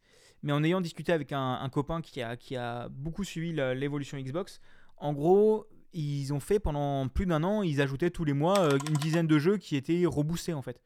Mm. Et, euh, et, euh, et ils ont vraiment supporté les plus gros titres de tous les trucs, Microsoft ou pas. hein. Ouais. Que ce soit Bah, SSX, Electronic Arts. c'est ça, ils ont fait un gros travail sur tous les trucs. Et, euh, et, euh, et bon, j'ai envie de dire, tu sens que c'est des gens qui aiment le jeu vidéo. Bon, d'un côté, c'est les gens qui aiment le pognon surtout. Et que c'est un argument commercial pour la console. Mais c'est euh, c'est vraiment ultra impressionnant. Ouais, mais on, en- on en rev- on revient de loin quand même. Hein. Pour Oui. qu'un constructeur comme ça se dise Ok, d'accord, la ré- rétrocompatibilité maintenant, on, veut bien. Et mettre réellement du pognon dedans, on vient de loin. Et Ah c'est oui. pas Sony avec sa PS3 FAT qui était rétrocompatible et puis les, les PS3 d'après euh, le sont plus. Y a- Merci, je m'en souviens encore. Je m'en, souviens encore, merci, parce que la PS3, j'avais eu la FAT 60 Go qui m'a lâché au bout de deux ans et demi euh, parce que putain de soudure de merde. Euh, depuis, bon, j'ai, dû racheter une Slim et quand j'ai découvert que mes jeux de PS2 ne passaient plus sur la Slim, j'ai eu le seum.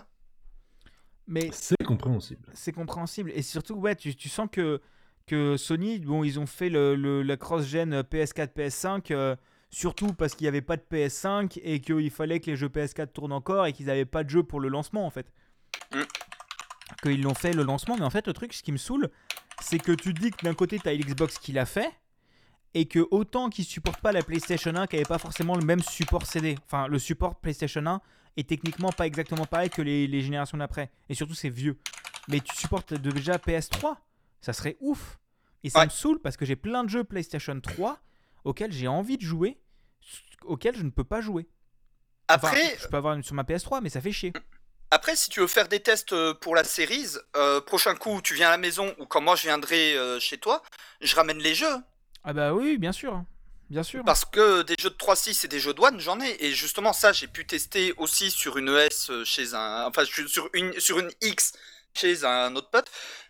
Euh, et du coup euh, il y a quand même un patch installé pour le jeu parce qu'en fait la Xbox va retélécharger le jeu depuis le depuis le store mais et il faut le CD pour le lancer c'est une forme de DRM physique techniquement mais même des jeux qui ne sont pas dans la liste des jeux rehaussés on va dire il y a quand même une grosse amélioration Oui, oui, parce qu'il y a quand même des trucs qui sont même le- l'upscale en fait. C'est l'upscale fait avec la, la- de l'IA quoi. Et euh, entre autres, autre argument commercial, du coup, c'est euh, ce qu'on ce qu'on appelle le quick resume. Le fait Ouais. que en gros, tu puisses lancer 8 jeux en parallèle, plus ou moins, et switch de l'un à l'autre en quelques secondes. Honnêtement, quand ils l'ont vendu, je voyais le côté technique, je me mode ouais, c'est cool, mais Osef. Mais putain, allumer sa Xbox alors qu'elle était éteinte et débranchée et lancer Flying Sim et se retrouver dans le ciel en 10 secondes, littéralement montre en main 10 secondes, ensuite quitter Flying Sim et aller dans Forza et pouvoir rouler 10 secondes après, montre en main encore une fois. Ah bah on, on- on Tu sent la puissance du. SSD de, de la série hein. Bah tu sens les SSD et oui c'est ça, tu t'habitues au luxe Bar- Barbaros. C'est en fait c'est c'est c'est c'est- vraiment c'est c'est les tests que j'avais lus. C'est c'est pas obligatoire, mais maintenant que tu l'as, t'es triste de pas l'avoir. C'est euh, c'est en fait, c'était. t'es, euh, C'est c'est un, c'est un confort en fait. C'est c'est pas un truc qui va te changer ta vie, mais c'est un véritable confort. Et, euh, et le truc, c'est qu'en gros, techniquement, en gros, euh, sur les 1 Tera de stockage, tu peux en utiliser que 800 parce que bon, t'as l'OS et tout ça. Mais je pense que aussi, euh, en fait, ce qu'ils font, c'est qu'ils prennent la RAM et ils te la foutent sur le SSD en fait. Ouais. Ils se- ils s'emmerdent pas en fait, c'est juste de la copie dans le SSD. Enfin, Ouais, bah c'est du swap quoi. c'est du swap. Alors, c'est bon, je peux le faire. On le fait déjà sous Linux depuis 20 ans. Ah là là. Oui, mais c'est pas, ça marche pas aussi. Mais, euh, Euh, sur un SSD, oui. Ouais, mais c'est- c'est c'est quand même, je trouve que c'est quand même super impressionnant. Bon après, surtout Oui. tu te dis, euh, l'extension de mémoire coûte quasiment cin- 300 balles, donc euh, Ça fait mal au cul quand même. ça fait bien bien mal au cul. Et oui, et même le truc, c'est que sur la série S, t'as moins de stockage, je crois. T'as que Ouais, 500 sur, gigas. ouais, sur AS, t'as 500 gigas. Bah, dis-toi, quand j'ai acheté ma One, les trucs que j'ai fait, c'est acheter un disque dur externe de 5 Tera. Ouais, ouais, bah moi j'ai j'ai pris une One, euh, une One 1 Tera, donc j'ai un peu de la place. Mais c'est sûr que c'est euh, c'est vraiment. euh, c'est- il faut de la place. Bon, j'ai utilisé que la moitié, là je suis que à la moitié de stockage. Mais voilà. Euh, aussi, qu'est-ce qu'il y a à dire à trop d'autres hein, de manière intéressante? Il n'y a pas de changement de l'interface. Hmm. Je suis passé de la One à la Series. Autant il y a eu un vrai changement PS4, PS5. Enfin, il y a eu un vrai changement. Tu ressens le, la même, la même, le même principe avec tes cartes de jeu euh, et de pouvoir dérouler vers le bas ensuite, y avoir tes trucs au-dessus, comme il y avait sur la PS3, limite aussi. Mais le principe, sur le- le- l'OS de la Series est exactement le même que celui de la, de la One. C'est bien et c'est pas bien, je trouve. C'est bien parce que tu vois la continuité, mais c'est pas bien parce que, enfin, tu sens pas le, le champ. Enfin, tu fous deux consoles côte à côte et tu les lances côte à côte. Pour moi, tu vois pas la différence d'OS et c'est un, Ouais. un petit truc qui aurait même, tu sais, un petit retexturage ou j'en sais rien. Ça aurait pu faire vraiment changement de génération, quoi. Voilà. Mm. Euh, Qu'est-ce qu'il y a d'autre à dire? Le Game Pass, c'est vachement bien. Parce que du coup, euh, ça coûte euh, 10 balles par mois et t'as une centaine de jeux. Donc autant dire que quand t'as une centaine de jeux, à savoir l'intégralité des jeux de Arkane, tous les jeux de Bethesda, tous les jeux de Microsoft, tous les jeux de... euh, de qui d'autre? T'as euh, tout plein de jeux autres. As, maintenant, t'as des jeux Ubisoft. Là, t'as le, le nouveau le Rainbow Six Re- Rebellion qui va arriver sur Ah le oui, Game Pass oublié ça. en- le jour de sa sortie? Oui. Parce que je pense que le, le- ça va être. euh, Vous avez fait Bah. combien de ventes? Bah deux. Mais de, de ventes, bah deux. Hein? Non, pas un, deux. Euh, Oui, bah pareil, euh, sur euh, le Game Pass, du coup, on va avoir tous les jeux Bethesda, on va avoir bah, tous les studios qui appartiennent à Microsoft, donc Obsidian, on va avoir Ouais. euh, énormément de RPG aussi, parce que... hum, ah putain la plupart des studios qui font des CRPG sur PC ou des gros jeux de gestion de- ont des partenariats avec Microsoft et finissent dans le Game Pass PC et console. Par exemple, sur console, on peut jouer à Tropico maintenant. oui. Où et- va le monde? Et t'as aussi pas mal d'indés, hein, faut aussi dire Oui. ça. euh, T'as une chier d'indés. là, là, j'ai- là, je suis en train de jouer à Flynn, euh, Flynn euh, Child of Crim- Crimson, qui est vraiment un jeu indé, hein, qui est Ouais. vraiment un petit studio. Il y avait euh, il y a Dead Cells, il y avait. euh, Là, il y a The Pedestrian, qui était Oui. très sympa. Outer Wilds, Oui. qui arrive sur le Game Pass. Spelunky 2. Oui. Ah putain, c'est vrai qu'il y a Spelunky, il faut que je télécharge. Euh, il arrive le 20, je crois, non? Et il est arrivé. Il est arrivé. Bon, bah, je vais le télécharger, je vais jouer à ça ce soir. hein. Euh, Firewatch.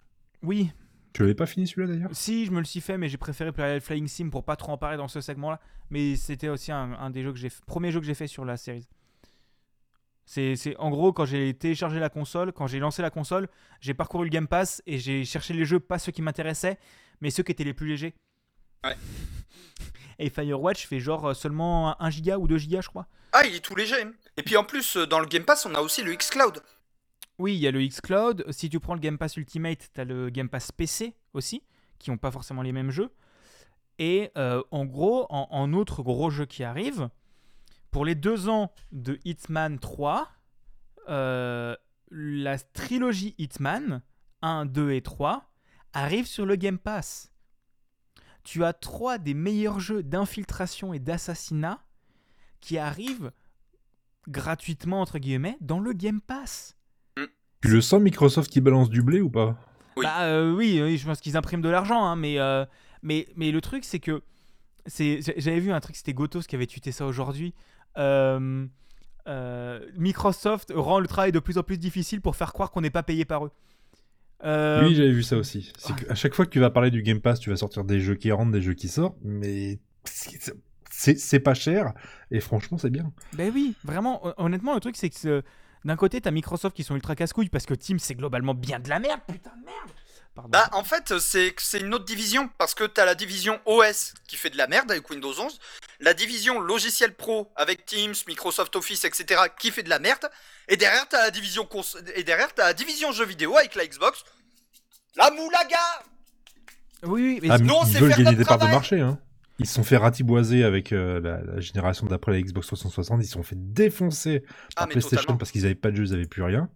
Là maintenant, on met, on met le pognon ah bah, et, ils et mettent, ça fonctionne. et ils mettent le pognon, ils ont plein d'avantages. hein. parce que l'écosystème Xbox, du coup, si t'achètes un jeu sur euh, le Microsoft Store, sur Xbox ou sur PC, par exemple, moi j'ai acheté Forza et Sea of Thieves, même si j'avais pas le Game Pass, je les ai à la fois sur PC Et sur console. et sur console, et mes sauvegardes sont synchronisées.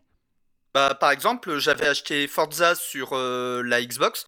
Bah je peux je pouvais jouer sur PC quand il était encore sous Windows. Oui. Et ça reste très impressionnant. Oui. Et le truc aussi, c'est que on parlait du coup de la puissance des PC. Techniquement, à puissance équivalente, une console sera toujours moins chère qu'un PC parce que tu fais des économies d'échelle. Ouais. Parce que la, la, la, la Xbox Series X, techniquement, je pense que ça équivaut à un PC à 1000 balles. À vue de nez Ouais, plus ou moins. Mais qui est limité aux jeux vidéo et éventuellement au Media Center euh, que, que tu peux avoir. Oui, oui, enfin, t'as des, t'as des désavantages euh, en contrepartie, bien sûr. Mais sur la puissance brute, et euh, si t'es intéressé uniquement par les jeux qui sont sur une console, tu ne. Je veux C'est dire, plus avantageux qu'un PC, c'est clair. c'est c'est plus avantageux qu'un PC. Et je suis vraiment, et je suis vraiment passé consoleux du côté consoleux de la force ces derniers, ces, ces derniers, ces derniers, ces derniers temps parce que voilà, c'est c'est juste. euh, c'est juste formidable. Bon, maintenant on a dit qu'ils font de la merde, parce qu'il faut quand même que je parle de, des- des problèmes de cette console. Parce que à côté de la simplicité de la PlayStation, parce que la PlayStation, tu lances ton jeu, c'est clair. Oh, putain, Xbox, il y a des moments où c'est compliqué, hein. bah c'est Microsoft, tu t'attendais à quoi? Oh putain, mais alors j'ai joué à It, j'ai joué à It Takes Two avec mon daron. Et en gros, le truc c'est que tu lances le jeu. J'étais connecté avec mon compte. Je lance le jeu. Euh, J'étais pas vraiment déconnecté, hein, j'étais vraiment connecté avec mon compte sur le menu de la console. hein. Je lance le jeu. Là, il me demande de me connecter avec le joueur A. Ça met une minute pour synchroniser la sauvegarde. Il me demande de me connecter avec le joueur B. Soit tu crées un compte invité, qui prend aussi une minute, soit tu crées un autre compte, qui reprend une minute. T'es en mode, mais les gars, pourquoi tu fais pas comme Mario Kart ou n'importe quelle autre console, où quand tu lances un jeu local, c'est 30 secondes pour connecter la manette Je sais pas si c'est It Takes Two qui fait de la merde en barquette, ou si c'est Xbox avec leur système de compte qui est à chier, mais putain Bah c'est Oh. pas pire que sur la PS4, hein, parce que pour avoir fait des soirées jeux multi sur PS4, c'était la même merde. hein. Bah peut-être sur PS4, peu- sur PS4 j'ai jamais joué en multi en fait. Mais en fait le truc c'est que tu sens que Nintendo a la suprématie du multi par contre. hein. Oui, sur le multi local, ça Nintendo, ça fait 25 ans qu'ils ont la suprématie, c'est pas prêt de changer. hein. Ouais ouais c'est c'est impressionnant. hein. De toute façon, eux, pour aller sur Internet, c'est compliqué. Ouais, mais en même temps, le online bah. de Nintendo, le netcode il est dégueulasse, ils sont toujours en délai, Ouais, non, ils mais... sont toujours pas passés au rollback. non mais voilà c'est compliqué, c'est compliqué Euh, Du coup il y a ça, qu'est-ce qu'il y a d'autre comme merde? Oh putain je me suis battu avec les captures d'écran. Parce que du coup pour le principe, euh, maintenant j'enregistre- je filme toujours les deux premières heures de chaque jeu au cas où je fasse un épisode de capsule pixel dessus. Comme ça j'ai du, j'ai du gameplay en fond. J'ai eu le malheur de vouloir record du gameplay sans avoir connecté un disque dur à ma Xbox. Bah la limite des captures c'est 4 minutes. Ouais. 4 minutes sur la PlayStation c'est une heure. Même sans connecter de trucs c'est une heure sur la PlayStation 5. Autant je, je suis, je suis d'accord que oui il faut économiser de la place, mais c'est ma console, je fais ce que je veux. Si je veux avoir 200 gigas sur ma console qui sont pris par des médias, laisse-moi faire, wesh. C'est au bout d'un moment, arrête, de m'emmerder. Et en plus, euh, tu ne le sais pas, enfin c'est pas explicite que si tu connectes un disque dur, ça augmente la durée d'enregistrement. J'ai passé une heure à chercher sur internet comment augmenter cette durée, et un article à la con m'a dit en fait si tu branches un disque dur, ça l'augmente à une heure. Je suis en mode bah d'accord, merci de me le dire. Et une fois que j'ai connecté, j'ai voulu transférer mes captures que j'avais déjà faites. C'est pas possible. Je n'ai pas réussi. J'ai passé deux heures à chercher comment transférer mes captures qui sont sur ma Xbox vers mon disque dur. le moyen que j'ai eu pour les avoir sur PC, mes captures ont dû être upload sur mon compte Xbox et j'ai dû les retélécharger depuis mon PC. Alors que je suis sur le même réseau local. Alors j'ai envie de dire, sur la Switch, j'ai le même problème pour euh, l'exportation des captures. hein. Pour l'exportation des captures, tu mets tout sur le, tu mets tout sur la carte SD, tu sors la carte SD, tu la mets sur le PC. Et J'ai pas j'ai pas d'adaptateur de carte SD. Ouais, bon, tu trolls après, voilà, mais bon. Euh, mais du coup, voilà, je sais pas si j'ai trop grand chose de plus à dire. Honnêtement, euh, les deux consoles se valent parce que Xbox, t'as la quantité, PlayStation, t'as la qualité. Enfin, t'as aussi de la qualité sur, Play- sur Xbox, mais t'as les gros blockbusters genre Horizon, Returnal, euh, Deathloop sur God of console. War. God of War. God of War, bien sûr. Même s'il commence. Ah, j'ai dit la même chose que Buda. Même s'ils commencent à arriver plus ou moins sur PC, mais ils arrivent 3-4 ans après leur sortie sur console. Mais, Ouais. euh, mais ça reste des excellents AAA sur, sur PlayStation. Et la PlayStation 5, rien que pour ses gâchettes adaptatives, est pour moi une très très bonne console. Et la manette de PlayStation 5 est maintenant dans mon top euh, 2 des meilleures manettes. D'ailleurs, j'ai entendu dire que sur PS5, on va peut-être avoir un monde ouvert dans l'univers de Résistance, la série de FPS euh, sur PS3 qui a tenté de rivaliser avec, euh, avec Halo, mais qui a fait un flop monstrueux, et ce qui est dommage parce que Résistance avait un super scénar. Euh, ça me dit rien du tout pour le coup. Mais Oh, Résistance Fall of Man. ouais, bah, j'ai- J'étais tombé dessus sur Twitter euh, la semaine dernière. J'ai le- j'ai les images, mais je, ça, me, ça me dit rien du tout. Ouais. Mais voilà, il y a quand même des. Globalement, il y a quand même des bons jeux et surtout, à la fois PlayStation et à la fois Xbox rachètent des studios pour se faire leur armada de, de jeux first party. Mais. euh, Et, euh, et, ils ont, et ils ont quand même pris des bonnes licences. Doom, Dishonored, Deathloop. Oui, oui, mais Xbox ont racheté plein de studios qualité. Ils ont racheté Bethesda. Bethesda, Bah oui. le nombre de trucs de qualité qu'ils ont chez eux, Euh, ouais, alors pas les 76. moteurs déjà. Mais euh. Hmm? Pas les moteurs. Pas les moteurs, ça, on est d'accord. Mais euh, par exemple, euh, Doom, techniquement, c'est Bethesda aussi. Ouais. Software appartient à Bethesda. C'est vrai. Et Doom, tu vas pas me dire que c'est pas de la qualité au niveau du moteur. hein. Oui, mais c'est vieux. C'était à l'époque d'avant où c'était chez Bethesda. Euh, je, je parle de Doom Eternal. Ah, bah j'ai pas joué à celui-là, pas encore. Ah bah, Doom Eternal, euh, celui-là, il tourne bien, même sous Linux. Oh putain, il casse les apparemment même sur Switch. oui. Euh, non, non, non, pas sur Switch. Bah, Doom pas le. Doom 2016 qui tournait bien plutôt? Mais dis-toi, euh, quand j'ai passé ma tour sous Linux, premier réflexe, c'est est-ce que Doom Eternal tourne bien? Oh, putain, Il tourne bien que sous Windows quel bourrin. quel bourrin, putain. Je le tourne en En plus, t'as le son avec, c'est bien. Oui. C'est c'est mieux quand t'as les sons sous Linux. Ta gueule. Alors, c'est que Mumble qui pétait au niveau des sons, hein? Ah, c'est marrant. Ah, et franchement, on va te taunt un peu là-dessus. hein. Oui, bah, c'est c'est juste à chaque fois qu'on fait un enregistrement, à chaque fois j'ai Mumble qui se démerde pour me péter mes drivers audio, donc je dois les réinstaller et les reparamétrer en 2-2. Et c'est quand même rigolo. Euh, non, mais c'est quand même marrant. Si, si. Euh, et du coup, oui, si globalement aussi, euh, sur la PlayStation, t'as quand même d'excellents jeux. Sur la Xbox, t'as aussi d'excellents jeux. Bah, comme dit, moi, je suis en train de me faire les Dishonored là. Je, Oui. dé- je découvre Dishonored et je vais me faire Ah, voilà. Prey par la suite, je pense. Très bonne licence, très bon Oui. OST, très Oui. bon gameplay. C'est, ça fait partie des, des jeux que je veux rattraper. Et, euh, et comme dit, il y a ce Pedestrian qui arrive, il y a euh, Hitman qui arrive, il y a, il y a- il y a- y a trop de bons jeux. Vraiment. À Hitman, tu vas te... les Hitman, tu vas te faire plaisir, honnêtement. Bah, j'ai déjà fait les deux premiers. Enfin, j'ai les deux premiers, j'ai fait à peu près le premier, mais je suis mauvais, mais c'est marrant. Oui, c'est marrant. C'est marrant. Et je pense que Hitman 3, je vais l'acheter sur PC et je vais le faire sur Xbox. Parce, que, euh, parce que le ray tracing. Parce que j'ai pas de RTX, moi. hein. Par contre, j'ai une série Il y a des X. reflets sur le crâne, mais alors là, mais c'est Ah ouais, bah c'est pour ça. hein. C'est que pour ça que je veux. Mais, euh, mais ouais, ouais, il y a globalement plein plein de trucs sympas. Euh, Qu'est-ce que je veux dire de plus? Si, une nouvelle manette pour la Xbox Series qui reprend globalement le même design, de la, le même design que la Xbox. Bah, en fait, c'est le... c'est la manette de One, mais avec une croix directionnelle euh, modifiée et plus adaptée pour euh, du versus fighting et le bouton partagé. Plus, de, plus de grip sur le fond et sur les gâchettes. Je Alors, trouve- je, je joue avec une manette Elite, donc euh, le grip, euh, je l'ai déjà, moi. Ouais, bah moi, tu vois, moi j'ai pas acheté une manette à 150 balles. Mais, euh, mais je comprends, oui, c'est c'est globalement un mix entre une manette de One et une manette Elite. Mais Oui. globalement, ça en fait une manette excellente parce que du coup, pareil, là, je vous montre sur le truc. Là, cet endroit-là, c'est du coup, c'est mat. Maintenant, c'est plus. euh, C'est euh, parce que là, ouais, bah là j'ai une manette de One. Là, si vous voyez, c'est comment s'appelle? C'est pas- plus brillant. c'est plus brillant et je trouve que le côté fait plus produit fini que sur l'autre Euh, et que ça devient pour moi ma, ma- ma manette préférée maintenant la manette de, de Series. Après, j'ai vu qu'ils allaient sortir euh, une manette Elite Series. Je, tu vois, je serais bien curieux de la tester aussi pour les manettes haut de gamme.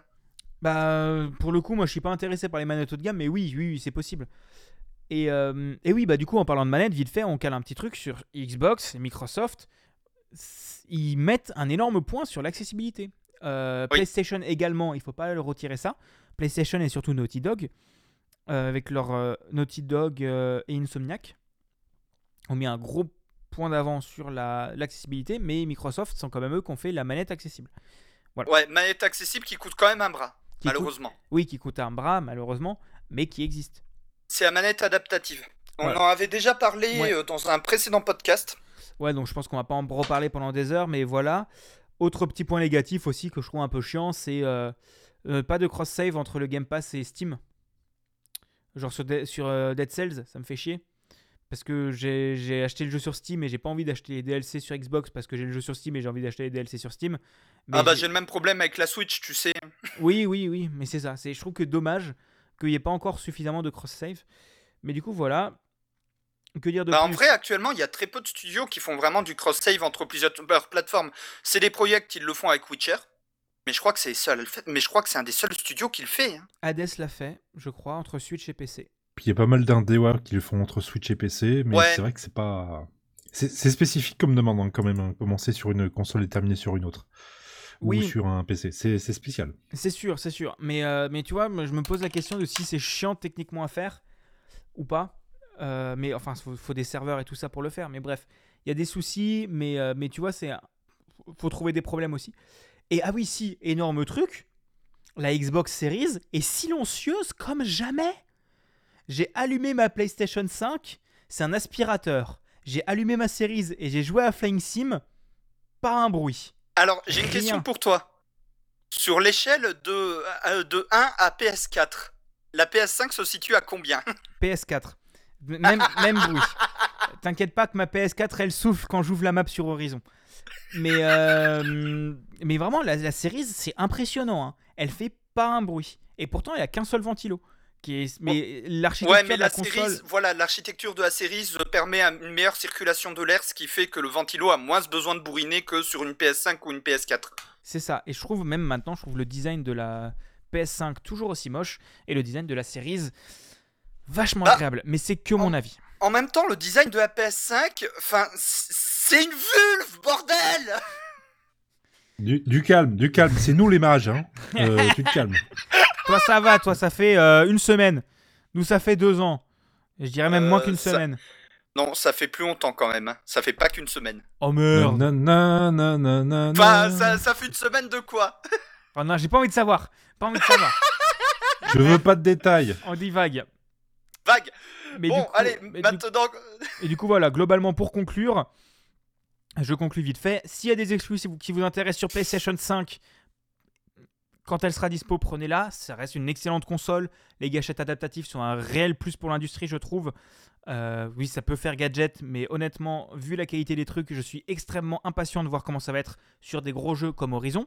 Et rien que tu regardes Horizon, euh, c'est des AAA qui sont excellents et tu n'as pas des AAA de ce niveau-là sur Xbox. Si vous préférez la quantité, prenez une Xbox. Si vous préférez, euh, je veux dire, si vous en foutez d'avoir une machine de guerre, la Xbox Series S est parfaite pour vous. Elle coûte 300 euros. Et en plus, j'en ai pas parlé, mais pour l'émulation, la Series est géniale. Et c'est plus facile d'émuler des jeux PS2 et PS3 sur une Series que sur une PlayStation. Fin de la blague. Parce que sur la Xbox Series, tu peux activer un mode développeur qui te permet d'installer euh, RetroArch sur ta Xbox Series. Euh, tout à fait légal, hein, sans faire de, Mhm. De jailbreak et tout ça. Et donc, maintenant qu'on a fini avec le dossier sur euh, les, la nouvelle génération de consoles, on va pouvoir passer au quoi qu'on a maté, les séries et films qu'on a regardés en ce moment.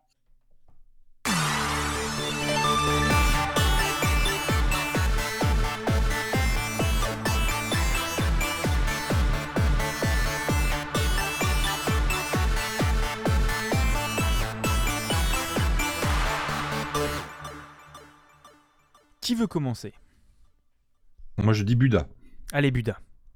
Bon, bah, le quoi qu'on a joué, j'ai parlé de The Witcher. Le quoi qu'on a maté, je, je vais aussi parler de The Witcher, mais je ne vais pas parler de la série Netflix, qui est certes sympa. Oui, c'est elle qui m'a donné envie de me remettre euh, aux jeux vidéo, mais euh, la série est passable.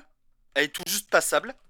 Vu certaines hérésies qu'il y a dedans, par rapport au lore de The Witcher, je vais plutôt vous parler de l'animé Witcher, le cauchemar du loup, qui est un long animé d'une heure et demie, qui raconte la jeunesse de Vézémir, le mentor Ah, de oui, c'est Gérald. ça, ouais. Voilà, et le cauchemar du loup, en fait, du coup, ça se passe à peu près 80 balais avant la série, à trois vaches près. À l'époque où Gérald était encore qu'un petit enfant, on découvre du coup les premiers pas de Vézémir en tant que sorceleur, comment Kermoren... euh, Enfin, on découvre vraiment la jeunesse de Vézémir, l'histoire des sorceleurs, un petit peu, et pourquoi il n'y a plus de sorceleurs euh, depuis Gérald. euh, Il y a tout ça qui est expliqué dans le cauchemar du loup. Je vais éviter de trop parler du scénar pour éviter de vous spoil. Mais au niveau de l'animation, le style d'animation, franchement, il est superbe. Il m'a beaucoup rappelé euh, l'animé Castlevania, également produit par Netflix, d'ailleurs. Les, les bonnes saisons ou les mauvaises saisons? Parce qu'une saison sur deux, l'animation était pourrie. Euh, les bonnes saisons. Ah, ouf. Euh, franchement, l'animation est nickel. euh, et surtout, ce que j'ai adoré en dehors de l'ambiance et de l'animation, bah, c'est justement le scénar. Parce que ça apporte énormément de détails au lore de The Witcher. Et c'est même un préquel par rapport aux romans, puisque les romans suivent Gérald et Ciri. Là, c'est vraiment le turbo préquel de ouf euh, par rapport à toute la saga Witcher. Et franchement, les ajouts qui sont faits au lore dans cet animé, à titre personnel, j'ai adoré. Ouais. Surtout qu'on voit pas mal de choses par rapport à l'histoire des sorceleurs, comment ils fonctionnent, euh, comment ils fonctionnaient avant qu'ils ne puissent plus faire des sorceleurs, euh, leur relation avec les mages, avec euh, les humains, la chasse aux monstres, des trucs comme, des trucs comme, pas mal de trucs comme ça en fait. Mais Et- animation, c'est c'est entre, entre 0 et Arcane. C'est combien? 0,8 arcane. Pour moi, ça vaut un 0,8 arcane euh, sur arcane. C'est quand même pas mal, hein. 80% quand même. euh, ah. Propre, hein. Après, c'est parce que le- les gars qui s'en occupent, bah, c'est même que pour Castlevania et euh, c'est eux, ils ont un style d'animation que j'aime beaucoup à titre perso. Oui. Après, là, c'est du on aime ou on n'aime pas. C'est malheureusement les goûts, les couleurs. Oui. C'est sûr que ça vaudra pas Arkane, mais en même temps, Arkane, eux, ils ont pris, ils ont vu les standards de l'animation, ils ont fait, ouais, eh, vas-y, on va faire mieux. Bah, Fortiche Prod sont bons quand même, putain. Fortiche Studio, Ouais. pardon. Ils avaient envie de faire une série, puis il y, a il y a Riot qui est passé par là. Bah, ok, bah maintenant on fait une série. Ça fait bonjour, on pose les, les bouboules sur la ta table. Et donc, euh, maintenant, bah, on va passer à Barberousse qui va nous parler euh, d'un gros truc Et d'un petit truc. et non pas de Ça- sa bite. Alors moi je- j'ai un petit peu traîné sur YouTube euh, il y a pas longtemps et puis je me suis rendu compte, putain mais c'est vachement bien. Il y a, il y a un vieux truc qui, était, euh, qui, qui est maintenant dispo sur YouTube, ça s'appelle La Grosse Émission. Je sais pas si vous vous souvenez, il y a quelques années, dans les années 2000, je suis vieux, J'ai- J'étais pas né, Euh, donc euh, je m'en souviens pas. ta gueule. Et euh, en fait Dominique Farrugia, annonce nul, avait créé sa, chaîne du câble qui s'appelait Comédie. Et pour euh, le, format prime time, à partir de 19h, bah, il avait créé ce qu'ils appellent La Grosse Émission. C'est vraiment un show à l'américaine avec des sketchs et des, trucs comme ça. Et en fait, les premières saisons, elles sont pas officiellement sur YouTube, mais, elles sont sur YouTube quand même. Et c'est vachement sympa de retrouver cette ambiance-là, de, un peu de bricolage, d'un peu n'importe quoi. Et surtout, bah, les Robins des Bois. Mais les, les Robins Mm. des Bois à leur débit, où il n'y avait pas de thunes, où ils faisaient un peu n'importe quoi. Et puis de, de, de proche en proche, bah en fait, il y a, il y a la- aussi la cape et l'épée qui est sur euh, YouTube, donc euh, l'espèce de série nulle de euh, des capes et des épées de Robin des Bois qui, est- qui a été produite par Canal, qui est, qui est- qui est aussi sur YouTube, toujours pas en officiel. YouTube, oui, c'est trop bien. Si, j'ai vu. euh, Oui, voilà. J'ai vu des extraits du coup de la grosse émission. Ça me dit quelque chose du coup. C'était présenté pendant deux ans par Cadet Olivier. Moi, j'aime bien. Puis ça leur a per- permis de créer Pamela Rose et qui a voulu tuer, qui a tué Pamela Rose, tout ça. Moi, je dis j'aime bien. Et on- dans le Et chat, qui a on- retué la Pamela Rose. Un peu moins bien, mais ça allait. Et dedans, il y, a- il y a Mathieu Poggi. hein, je dis ça, voilà. C'est tout ce que je sais. Et dans le chat, on nous dit euh, et Rumba Nana avec euh, l'inarrable pouf, le cascadeur qui fait des galipettes comme ma nièce. Marina Foïs qui est synonyme de mauvaise foi. Pas du tout. Elise Larni- Larnicole qui se prend, s'en prend plein la gueule. Mais ah, ah oui, ça c'est ça, le, le, le pouf, le cascadeur, moi c'est ça ce que j'ai vu. Ah, c'est formidable ça. hein. C'est dangereux, mais je vais quand même le faire. c'est énorme, j'ai adoré. Voilà, c'est très con, mais voilà, moi j'aime beaucoup.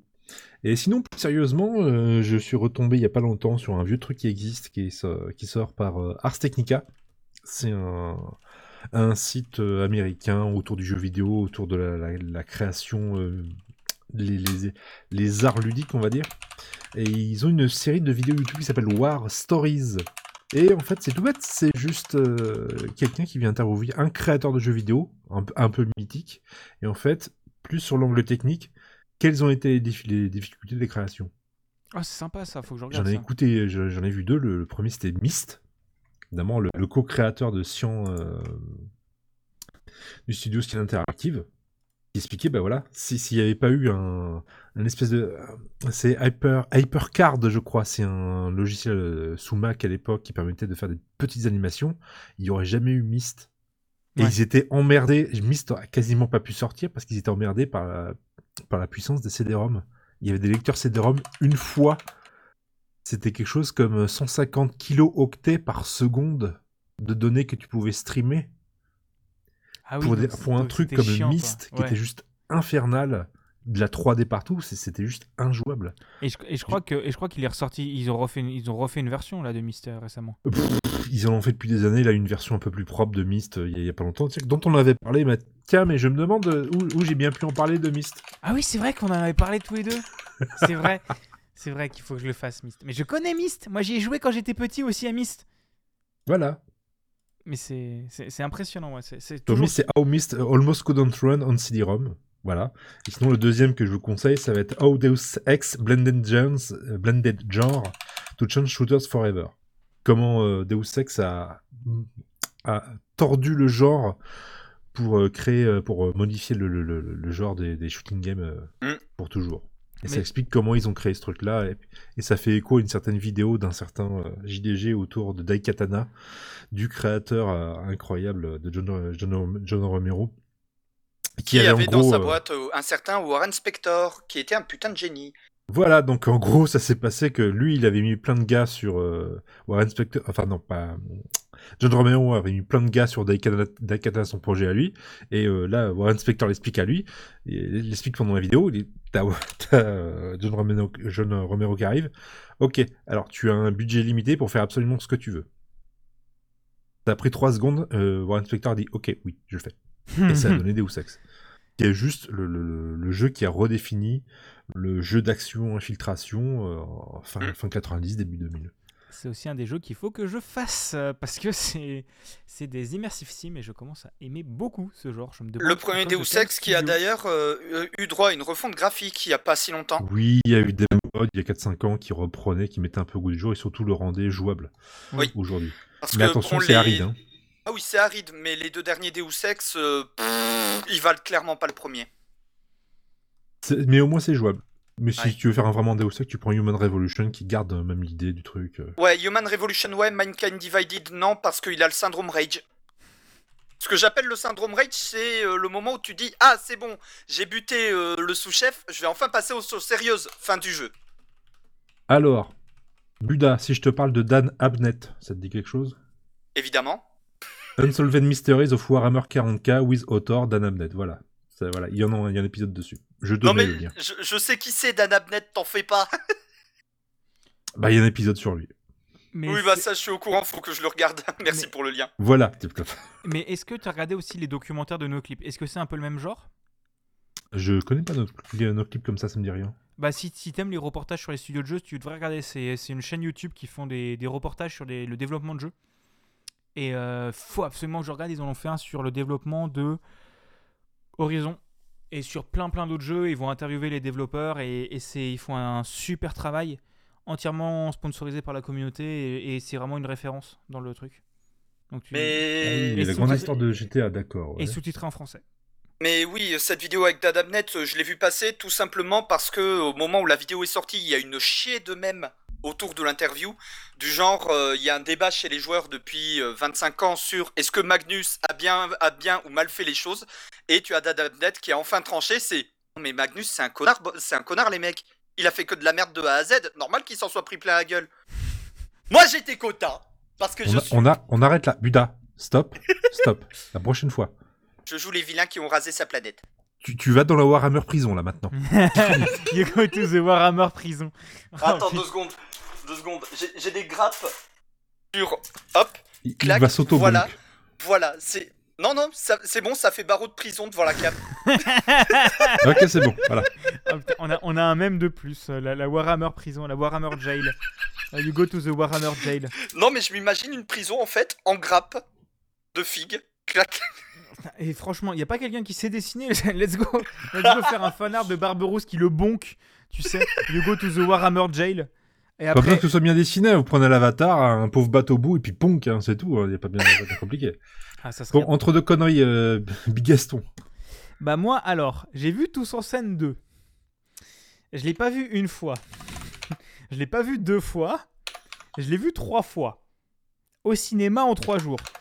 Euh, je suis un peu con. Euh, non, en gros, Tous en scène 2, c'est la suite du film Tous en scène, euh, réalisé par Illumination, donc ceux qui ont fait, euh, entre autres, Moi Moche et Méchant. Entre autres, et les mignons et tout ça, donc cette, euh, cette déchéance de l'humanité que sont les mignons, mais ils ont fait aussi des super films. Donc ils avaient sorti il y a quelques années un film génial qui s'appelle Tous en scène, qui est une putain de merveille. où en gros c'est un, un groupe dans un monde un peu du coup avec des animaux et tout ça qui essaie de monter une comédie musicale pour euh, qui essaie de monter un show musical avec euh, avec euh, en, en- en reprenant un peu des musiques qui existent dans no- notre monde à nous et tout ça. Et c'est ça, ça chante bien, l'animation est excellente et l'histoire du premier m'avait fait tirer des putains de larmes parce que c'est toute une histoire sur l'accepta- l'acceptation de soi et le surmontage des problèmes. Et c'est un film que j'aime énormément et que je me refais tous les ans et que, que oui, c'est un dessin animé pour gosses, mais je l'aime toujours d'amour et que littéralement, je, suis, je m'écoute encore la musique parce que les reprises des gens qui chantent sont vachement bien. Et que bordel, je me suis enchaîné, euh, enfin, tu peux t'enchaîner Kingsman et tous en scène, tu as un point de liaison. Dans Kingsman, t'as Taron Egerton qui joue. Dans Tous en scène, t'as Taron Egerton qui chante et qui double un personnage et qui chante putain de bien. Euh, donc pour ceux qui ont vu le film, c'est il chante les, il chante et il double en VO le personnage de Johnny, donc qui est le, le, le- le gorille. Voilà. Et du coup, l'histoire du deuxième que j'attendais pas mal et que j'ai vu au cinéma du coup, c'est que en gros, euh, ils ont réussi leur petit show euh, dans leur ville, que ça marche vachement bien dans la ville, mais ils se sont dit bah tiens si j'allais à, je sais plus c'est quoi le nom de la ville, mais en gros c'est c'est euh, comment s'appelle, la grosse ville avec tous les casinos en Amérique, Vegas. Vegas. Las Vegas, oui. C'est en gros, on va aller à Las Vegas pour produire notre truc et il y a un producteur, le plus grand producteur, qui va nous produire. Sauf que PTDR, no. T'as la, la découvreuse de talent qui leur fait euh, Bah non, en fait, vous n'êtes pas suffisamment bon pour aller là-bas. Et, euh, et en fait, du coup, ils y vont quand même. Casting, ils montent un show, euh, un show musical de science-fiction et tout ça. Et t'as encore tout le message sur l'acceptation de soi et sur le, le surpassage des problèmes parce que chacune des personnes va avoir un problème différent. Et encore une fois, la mise en scène défonce. Les, les scènes de comédie musicale sont absolument fabuleuses. Les chansons sont géniales. Ça fait une semaine que j'écoute la bande-son en boucle. hein, parce que voilà, je suis, je suis taré. Euh, Il y a du Coldplay, il y a du Britney Spears, il y a du. euh, y a. hum, Ce qui est drôle, c'est qu'il y a des chansons qui sont à la base reprises. Enfin, un gros groupe de quepons britannique qui est chanté par une, une pop idols euh, américaine et que ça marche super bien et que ça, ça défonce de ouf. Et, euh, et les animations sont très belles, que c'est des furies, euh, que les animations sont très belles. Tu, Euh, tu vas aller en furie prison là, toi, attention. je vois pas de quoi tu parles. Mais non, en, et en gros aussi, c'est que les doublages sont vraiment excellents. Moi, j'ai vu le trois fois le film en VF. Et, et je trouve que les doublages sont vraiment super bons. C'est Gérard, Gérard Lambert. Non, comment il s'appelle? C'est un vieux Gérard. L, quelque Alors, si c'est Gérard Lambert, c'est un Tintin. Non, c'est hein. Gérard Lanvin. Ah. Gérard Lanvin qui double un des personnages. Moi, je me dis, fait chier, à 4 ans près, on aurait pu avoir Johnny qui double un personnage qui. C'est c'est Johnny, j'en ai rien à foutre, ça ressemble à Johnny. Et, euh, et il double un personnage et il a la voix qui colle au personnage. Sauf que le souci, c'est qu'en VO, ce personnage est doublé par Bono et qu'ils n'ont pas du tout la même voix. c'est, je trouve, le seul problème où tu as euh, vraiment une dissonance. C'est un, un souci, c'est une scène de 3 minutes où tu as une chanson. Et en fait, ce qui est chiant, c'est que Gérard Lanvin a une voix avec du grave, du caillou, qui est, qui est belle et qui colle parfaitement au personnage, qui est un chanteur euh, qui, qui s'est retiré, qui a plus chanté depuis 15 ans et tout ça. Et, euh, et l'acteur, du coup, c'est Bono qui chante en VO, qui a une voix un peu plus aiguë, qui a une belle voix aussi, hein, mais qui colle. En fait, il y a une dissonance entre les deux que je trouve dommage. Euh, voilà, je ne sais pas laquelle aurait été la meilleure voix. Je trouve que Gérard Lanvin est parfait pour la voix en français. Du coup, voilà. Et le film est très triste, je trouve. Il y a des moments où j'ai chialé ma mort dans mon FFP2. Euh, mais euh, mais c'est vraiment un super film et il est encore au cinéma. Si vous avez l'occasion d'aller le voir, euh, n'hésitez pas. Et si vous aimez les comédies musicales, je peux vous recommander de regarder le premier et aussi le Lorax, qui est aussi fait par Illumination et qui, encore une fois, a des super chansons en français et des belles chansons de, avec des bons chœurs et tout ça qui me qui foutent des frissons. Voilà. J'ai fini. Et, et je Bah, je suis content pour toi. Euh, ça t'a fait du bien. Tu, tu veux qu'on continue à en parler ou... Ouais, non, non, mais, non, mais vraiment, blague à part, ça m'a foutu dans un de ces moods. Euh, il y a peu de films qui m'ont fait comme ça et ça m'a, et j'ai vraiment beaucoup aimé et, euh, et ça fait vraiment du bien d'avoir un film comme ça qui est, qui est, qui est, qui est pas lourd, qui est, qui est- il y a- il des moments tristes, mais globalement c'est drôle. Il y a des vannes, ça marche bien, c'est de la belle mise en scène, c'est, c'est top, ça fait du bien. Voilà. Et allez-y et pendant que les cinémas sont ouverts. Là, là, là. Peut-être pas rester longtemps, oui, c'est oui, c'est oui. c'est- surtout ça, malheureusement. Et du coup, qui veut commencer le quoi qu'on sait culturel? Je, je remets pas le jingle, hein, c'est toujours le même, donc vous avez compris. Non, non, c'est bon. De toute façon, il- c'est bon. Il est bientôt 23h. On va y aller, quoi. Euh, oh putain, c'est vrai, il est bientôt 23h à l'aide. Qui veut commencer? Barberousse, tu commences?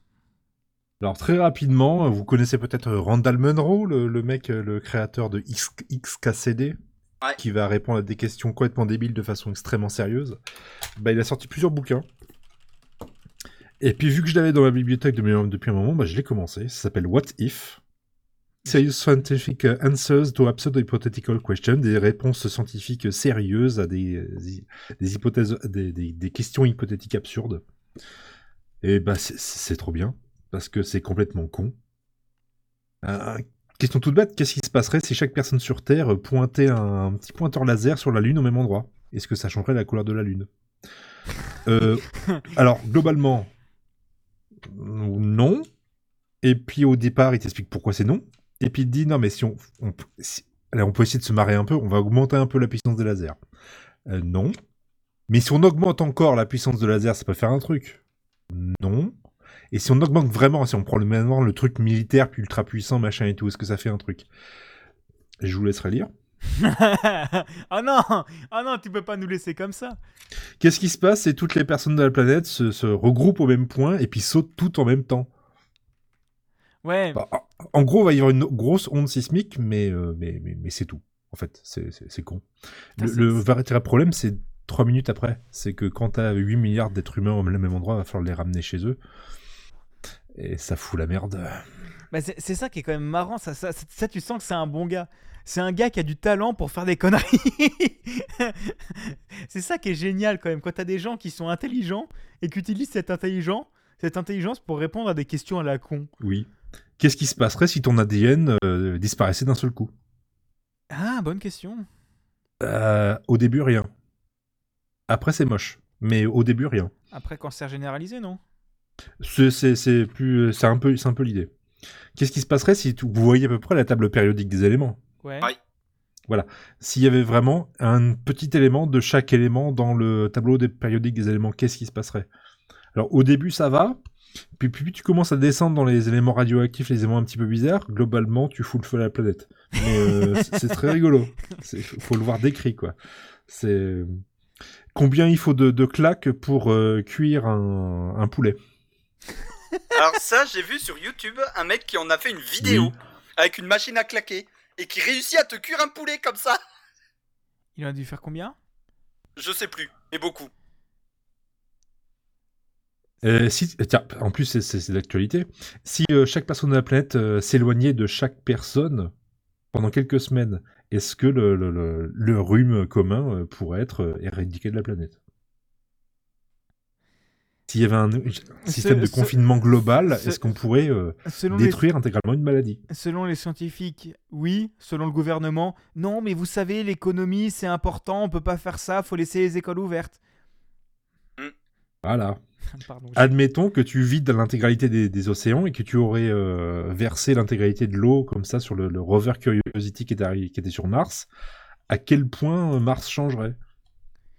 Putain, c'est vraiment des questions intéressantes parce que maintenant je veux savoir la Bah oui. réponse. Je veux lire ce bouquin.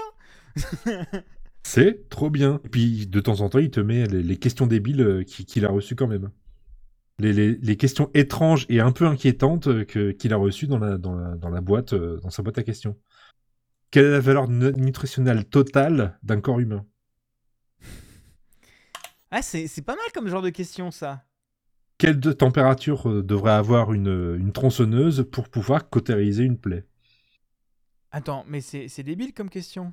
Oui. Et sinon, une autre question plus sérieuse, de, de- de quelle puissance de sortie dispose Yoda? Puissance de sortie en quoi? En kilowatts S'il faisait tourner des éoliennes En quoi avec la force? Oui, oui. Putain, mais c'est que des questions géniales. Je veux. ce- Ah, il Oui. faut que tu me files le lien. C'est pas un lien, c'est un vrai bouquin. Oui, mais le lien pour acheter le bouquin. Oui, mais je te, je te le ferai sur Amazon. Mais qu- quelle place prend Internet? Quelle place physique? Ah, technique. Ouais, d'accord, ok. Je trouve ça génial. Qu'est-ce qui se passerait si tu faisais sauter une bombe nucléaire en plein milieu à- dans l'œil d'une tornade? Ah, ça c'est rigolo aussi, ça. Ça foutrait un beau bordel, ça. Oui. Voilà, c'est plein de questions comme ça, mais c'est répondu extrêmement sérieusement. Je l'ai pris en anglais, mais franchement, ça se lit très bien en anglais. Ça coûte pas cher. Je l'ai eu euh, 9 livres sur Amazon. Ça doit coûter 15 balles à tout péter. What If de Randall Munro, euh, c'est- trop bien. Sinon, lisez XKCD, c'est gratuit. De quoi Mais sinon je crois quoi que ça en français. Lisez XKCD, c'est gratuit. XKCD, je connais pas ça. Mais c'est pas possible. XKCD, Language Development, Welcoming of Romance, Sarcasm, Math. Ah si, je connais, si, si, tu me l'as envoyé, si. Enfin, si, ça je connais, c'est la gauche. C'est, ah, il, nous faut, il nous faut un truc pour harmoniser tout, il nous faut un standard pour ces 15 Voilà. trucs. D'accord. c'est comme connais. ça qu'est né le 15e standard USB. c'est comme ça qu'est né Christian Taubira. Euh, pardon, j'ai dérapé. Ça existe en français à 20 balles sur Amazon. Voilà. Bon, s'appelle et toi. Bigaston, Je pense que je vais l'acheter. Et toi, Bigaston, tu vas nous parler du championnat du monde de rodéo Ça sent le taureau ici. Alors, c'est même pas une vanne. J'ai vraiment regardé le championnat du monde de rodéo sur taureau. T'as pas une musique triste parce que je voudrais qu'on parle de- du fait que tu te sentes seul en ce moment et que voilà. Euh, J'en ai pas, mais j'ai de l'argent. Euh, Voilà. À défaut d'en avoir sur Patreon. Voilà, c'est ça. Filer de la thune SVP. Non, en gros. euh, En gros, je voulais parler au travers de ce sujet de, des droits que a l'équipe sur tous les sports à la con. Oui. Mais d'abord, je vais vous commenter le contexte du pourquoi j'ai regardé les championnats du monde de, euh, de rodéo sur taureau. Je revenais de- d'un repas chez, ma, chez, chez de la famille, je revenais chez mes grands-parents avec mon père et tout ça. Et là, mes grands-parents nous disent Regardez, regardez, on a enregistré les championnats du monde de rodéo sur taureau. Donc c'était marrant, on s'est posé à 5 devant la télé, à regarder comme des teubés le championnat du monde de rodéo sur taureau. Et c'était vachement bien. C'est- pour moi, ça répond à la question que tout est intéressant si tu as des gens qui savent te l'expliquer bien. C'est comme le speedrun ou n'importe quel sport. C'est comme c'est pour ça que je disais aussi les JO. Les JO, il y a tellement de sports où tu t'en bats les couilles en temps normal parce que tu ne comprends pas les règles, mais tu regardes en JO et tu as un commentateur qui t'explique les règles et qui te donne pourquoi c'est intéressant de regarder, bah tu as envie de regarder. Là, ils avaient des commentateurs plus un gars qui en avait fait à haut niveau et qui t'expliquait les, trucs. Et tu te dis, putain, les gars. Alors, pour le rodéo sur taureau, en fait, ils sont du coup. Ils ont 50% de la note qui est donnée au taureau, 50% de la note qui est donnée au cavalier, enfin au mec qui est dessus. En gros, ils doivent tenir au moins 8 secondes, sinon, sinon ils sont pas notés. Leur main droite ne doit ni les toucher eux, ni doit toucher le taureau. Euh, et en gros, ce qui est marrant, c'est quand, quand ça fait 8 secondes, ils sautent du taureau et t'as 4 pélos avec un chapeau de cow-boy qui courent sur le taureau pour l'arrêter. des pélos à pied sur un taureau d'une tonne. C'est ce qu'on appelle des basques. Mais euh, Il y a de l'idée. Je l'attendais. Je, je sentais venir soit le basque, soit l'espagnol. non, mais, non, mais là, c'est pire, c'est les Américains. Et moi, je pensais que c'était du taureau mécanique, non C'est des vrais taureaux, en fait. c'est, euh, D'accord. c'est des vrais taureaux d'une tonne. si tu, tu vois vraiment, t'es vraiment le truc, c'est qu'on a vraiment regardé pendant 20 minutes. En plus, il y a plein de box. En fait, ils sont dans une grosse arène en, en sable. Et t'as plein de box. Et t'as des taureaux qui sortent des box les uns après les autres. Et en gros, ils ont un certain temps pour partir une fois qu'ils sont sur le taureau. Euh, et ensuite, ils doivent partir dans le truc. Et t'as des gens qui font c'est bon.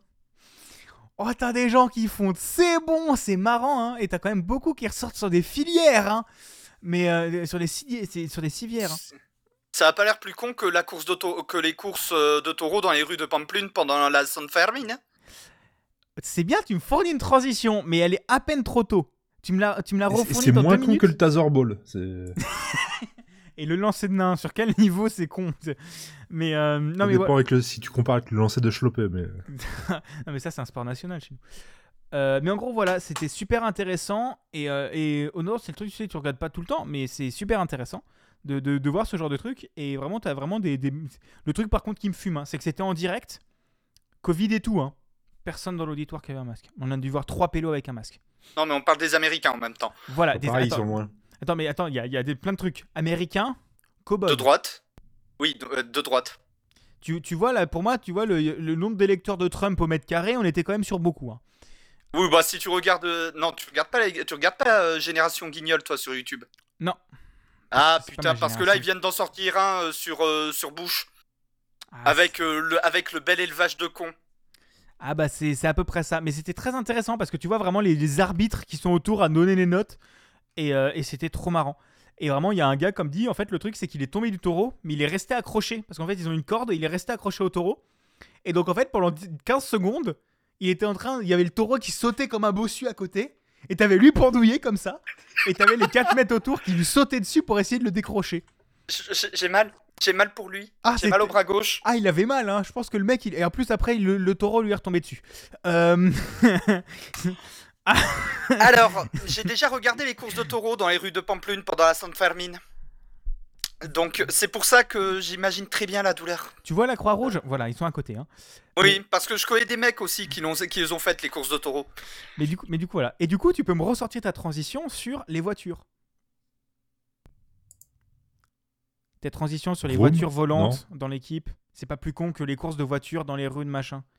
Non, c'est des courses de taureaux. Ah, les courses de taureau, j'avais compris les courses de voitures, pardon. Donc, euh, donc ça me fait pas une transition, mais du coup, je me fais tout seul la transition. Puisque l'équipe rediffuse quand même tous les sports à la con. Ils ont pas les droits du foot, mais ils ont les droits de tous les sports à la con. Tu veux regarder le championnat du monde de fléchettes, tu peux le regarder sur l'équipe. Tu veux regarder les championnats du monde de casse à savon, tu peux le regarder sur l'équipe. Tu veux regarder les championnats du monde de sauter en avion euh, fait maison depuis le haut d'un truc, ou de base jump, ou j'en sais rien, c'est sur l'équipe. Et le truc, c'est que encore une fois, c'est vachement con les courses de caisse à savon. C'est vachement con. Mais quand t'as des commentateurs à fond et qui t'expliquent les règles, c'est génial. Parce que tu vois quatre pélos qui se jettent dans un truc qui a, tête qui en forme de god. Et t'as des commentateurs qui sont à fond. Oh oui, il est à seulement 5 secondes derrière l'allemand Fannerschnersnefner. Il est en train de gagner le championnat du monde. C'est génial. C'est voilà. Du coup, l'équipe, je trouve formidable ce que vous faites. J'aime beaucoup ce que vous faites. Voilà. Et du coup, Buda, Bah voilà la transition voiture volante. voiture. On va volante. Voilà, on va aller dans le turfu. Euh, non, c'est qu'en ce moment, bah en fait, j'ai des amis qui ont enfin fait Cyberpunk 2077 et tous ils m'ont fait Buda, le scénar, il est haché. Ouais. Il y, a des points où ils respectent le lore Quelques-uns. Ouais, donc ils ont chié sur la moitié du lore. Ouais. Euh, tu peux nous faire une campagne dans Cyberpunk 2077 Bah en fait j'ai décidé de faire mieux. Je leur fais une campagne de JDR qui va de 2020 à 2077 dans l'univers de Cyberpunk Putain, ça va être 2021. long. Oui, ça va être long parce que c'est une campagne qui va durer un moment. Bon, va quand même y avoir des ellipses temporelles. Mais du coup, je me suis replongé à fond dans le JDR Cyberpunk 2020 pour préparer euh, la dite campagne. Et euh, putain, le lore, il est tellement velu Même pour moi, il est quasiment trop velu Non, je déconne. Il est juste un poil velu. Euh, avec du coup, bon bah les persos de 2077 que vous connaissez, Johnny Silverhand, etc. Bah dans Cyberpunk 2020, vous les voyez, mais vivants. Et il existe même des campagnes déjà écrites qui servent de transition un petit peu entre les différentes versions de, du JDR Cyberpunk. Bah celle qui sert de transition entre 2020 et 2030. En fait, on joue Johnny, ses potes, qui font l'attentat à la tour Arasaka. Mais est-ce qu'ils allument le feu, Johnny? Oh oui, là, alors là c'est plus qu'allumer le feu. Hein. Il, a- il allume le feu Dans thermonucléaire. la Johnny Prison, monsieur Bigaston. Dup, dup, dup, Johnny, dup, dup, Johnny, Johnny, dup, dup. Moi, c'est con maintenant, moi j'entends Max, Max, Max, Super, Max. Super Max, Max. Ah, merci, Vers- merci monsieur Ver- Verstappen. Mais du coup, Cyberpunk 2020, euh, c'est quand même un JDR bien, bien, bien velu qui a été mis à jour euh, pour la sortie de 2077 avec euh, des règles un petit peu re- refondues pour s'adapter aux standards du JDR actuel, mais avec le lore de l'époque. Parce que dans le JDR, en fait, on était allé jusqu'à 2000 jusqu'à 2040 à la base Ok. Et où chaque, euh, version, c'est une décennie vi- différente. Donc on a eu 2020, 2030, 2040. Et comme c'était une décennie différente, à chaque fois, il y avait des gros changements dans l'univers.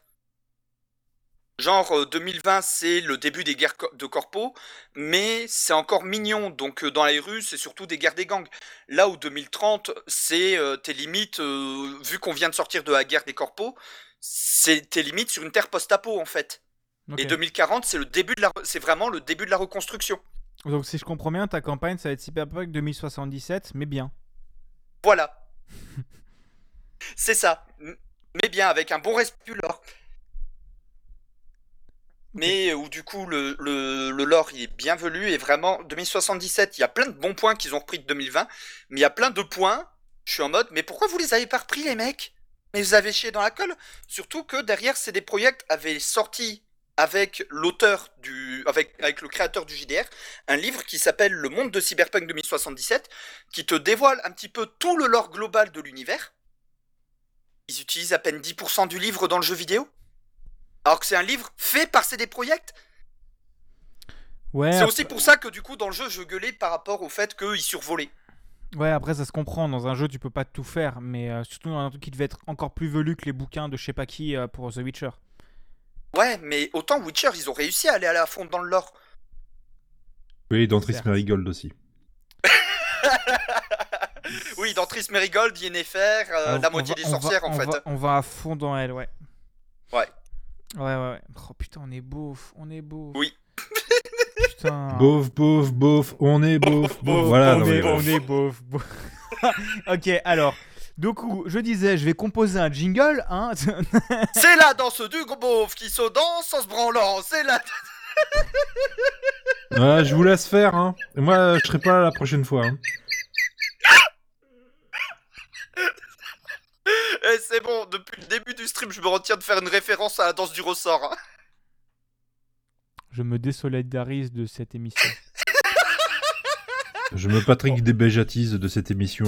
C'est- revoir. Je m'en vais. Au, revoir. J'ai décidé de dissoudre entre deux mains. Pour le je compte- dissous le, bouche-trou. Je, je, je m'auto au desktop. Voilà. Bah, c'est- bah, Je- c'est con, t'es plus bouche-trou, t'es euh, t'es, euh, t'es occupeur d'espace euh, intermittent. Oui, bon, d'accord. Mais bon. On est grave des fois. Et- Bon, du coup, c'est pour la fin de ce podcast sur une note euh, super beauf. Oui, très très beauf. Voilà, on vous remercie à tous de nous avoir écoutés euh, jusque-là. On vous souhaite bien du courage. Oui, euh, ça va. Nous, il est 11h15, hein, voilà, mon bon courage. On remercie euh, de nouveau Feiline euh, pour ce superbe logo qu'elle nous a fait. Oui, qui est vraiment très très chouette. On remercie également F2301 du groupe Ogezor, anciennement Entropie Zero, pour euh, les jingles. Voilà, maintenant c'est Ogezor pour une raison toute conne. Il existe un autre groupe qui s'appelle Entropie Zero qui est beaucoup plus connu. Et ils avaient pas fait gaffe euh, F2301 et K74 quand ils ont fait leur groupe. Du coup, ça foutait la merde dans le référencement et la plupart des moteurs de recherche confondaient les deux groupes. Genre, ils te mettaient les morceaux des deux groupes dans la même playlist en disant, mais non, c'est c'est le même groupe. Ah, c'est con, hein, c'est con. C'est super con et c'était super relou, donc ils ont changé pour Ogezor. Ça se comprend. C'est une bonne idée. Hein. C'est plutôt pas mal pour le référencement. Oui. Oui. Voilà. Et du coup, on se retrouve euh, le mois prochain pour euh, le prochain Entre deux manettes qu'on enregistrera après le 17 février. Et euh, 17, 18. Attends, c'est quel jour qui sort Horizon? Euh, C'est quel jour? Parce que toi, tu vas casser les couilles avec Warhammer et moi, je vais casser Ouais. les couilles avec Horizon, moi. Moi, je Euh, fais un podcast tout seul. Comment on fait. Horizon Forbidden West le 18. Donc si on enregistre après le 18, moi je vais vous casser les couilles avec Horizon. Bah, je propose, on enregistre euh, le 20 au soir. Comme ça, on aura eu tout le week-end pour torcher nos deux jeux. Ah, ça va être rigolo. Euh, Voilà, comme ça, pendant, ce temps que, pendant, pendant que Bigaston ira arpenter les terres post-apo de la Californie, moi j'irai installer des baraputes partout dans le vieux monde.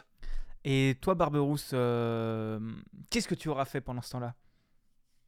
Je continue à incanter, que- comme depuis pas mal d'années, en fait. euh, Tu, castes euh, ton spell toujours. Ouais, je caste mon spell. C'est long, hein, mais ça va être puissant. Et du coup, Barberousse, euh, peut-être tu veux faire ta promo parce que on tu es bouche-trou permanent chez nous, mais tu as ton propre podcast, tes propres podcasts. Oui, exactement. Ça s'appelle Célibat et Magie. Alors, je vous explique, ça va être. alors, PodCloud, est-ce que célibat et magie ça existe? Et magie.lepodcast. Euh... Podcast.fr. Ah non, ça n'existe pas, page non trouvée. Qu'est-ce que c'est que cette connerie? Il faut créer ce podcast. Pardon. Je sais pas quoi mettre dedans, mais mieux je vais le trouver. Alors moi je pourrais pas y aller vu que je joue guerrier. Ah, putain, mais t'inquiète, toi tu trouves. euh, Enfin, tu pourras venir, mais tu viendras faire un épisode euh, pendant une semaine tous les trois ans. T'inquiète pas, on, on sera co principal avec, euh, avec Barberousse. Moi je, moi, je suis là encore Voilà, pour les on lancera des tempêtes de flammes, tu feras des petites flamèches pour allumer, allumer le barbecue, et puis voilà, c'est tout. Voilà. Ah non, moi j'utiliserai la magie de la hache à deux mains comme sur Skyrim où je suis devenu archimage en y allant à la hache à Bon, deux on mains. va y aller, hein. C'est euh, pas tout ça. on, a- on est perdu.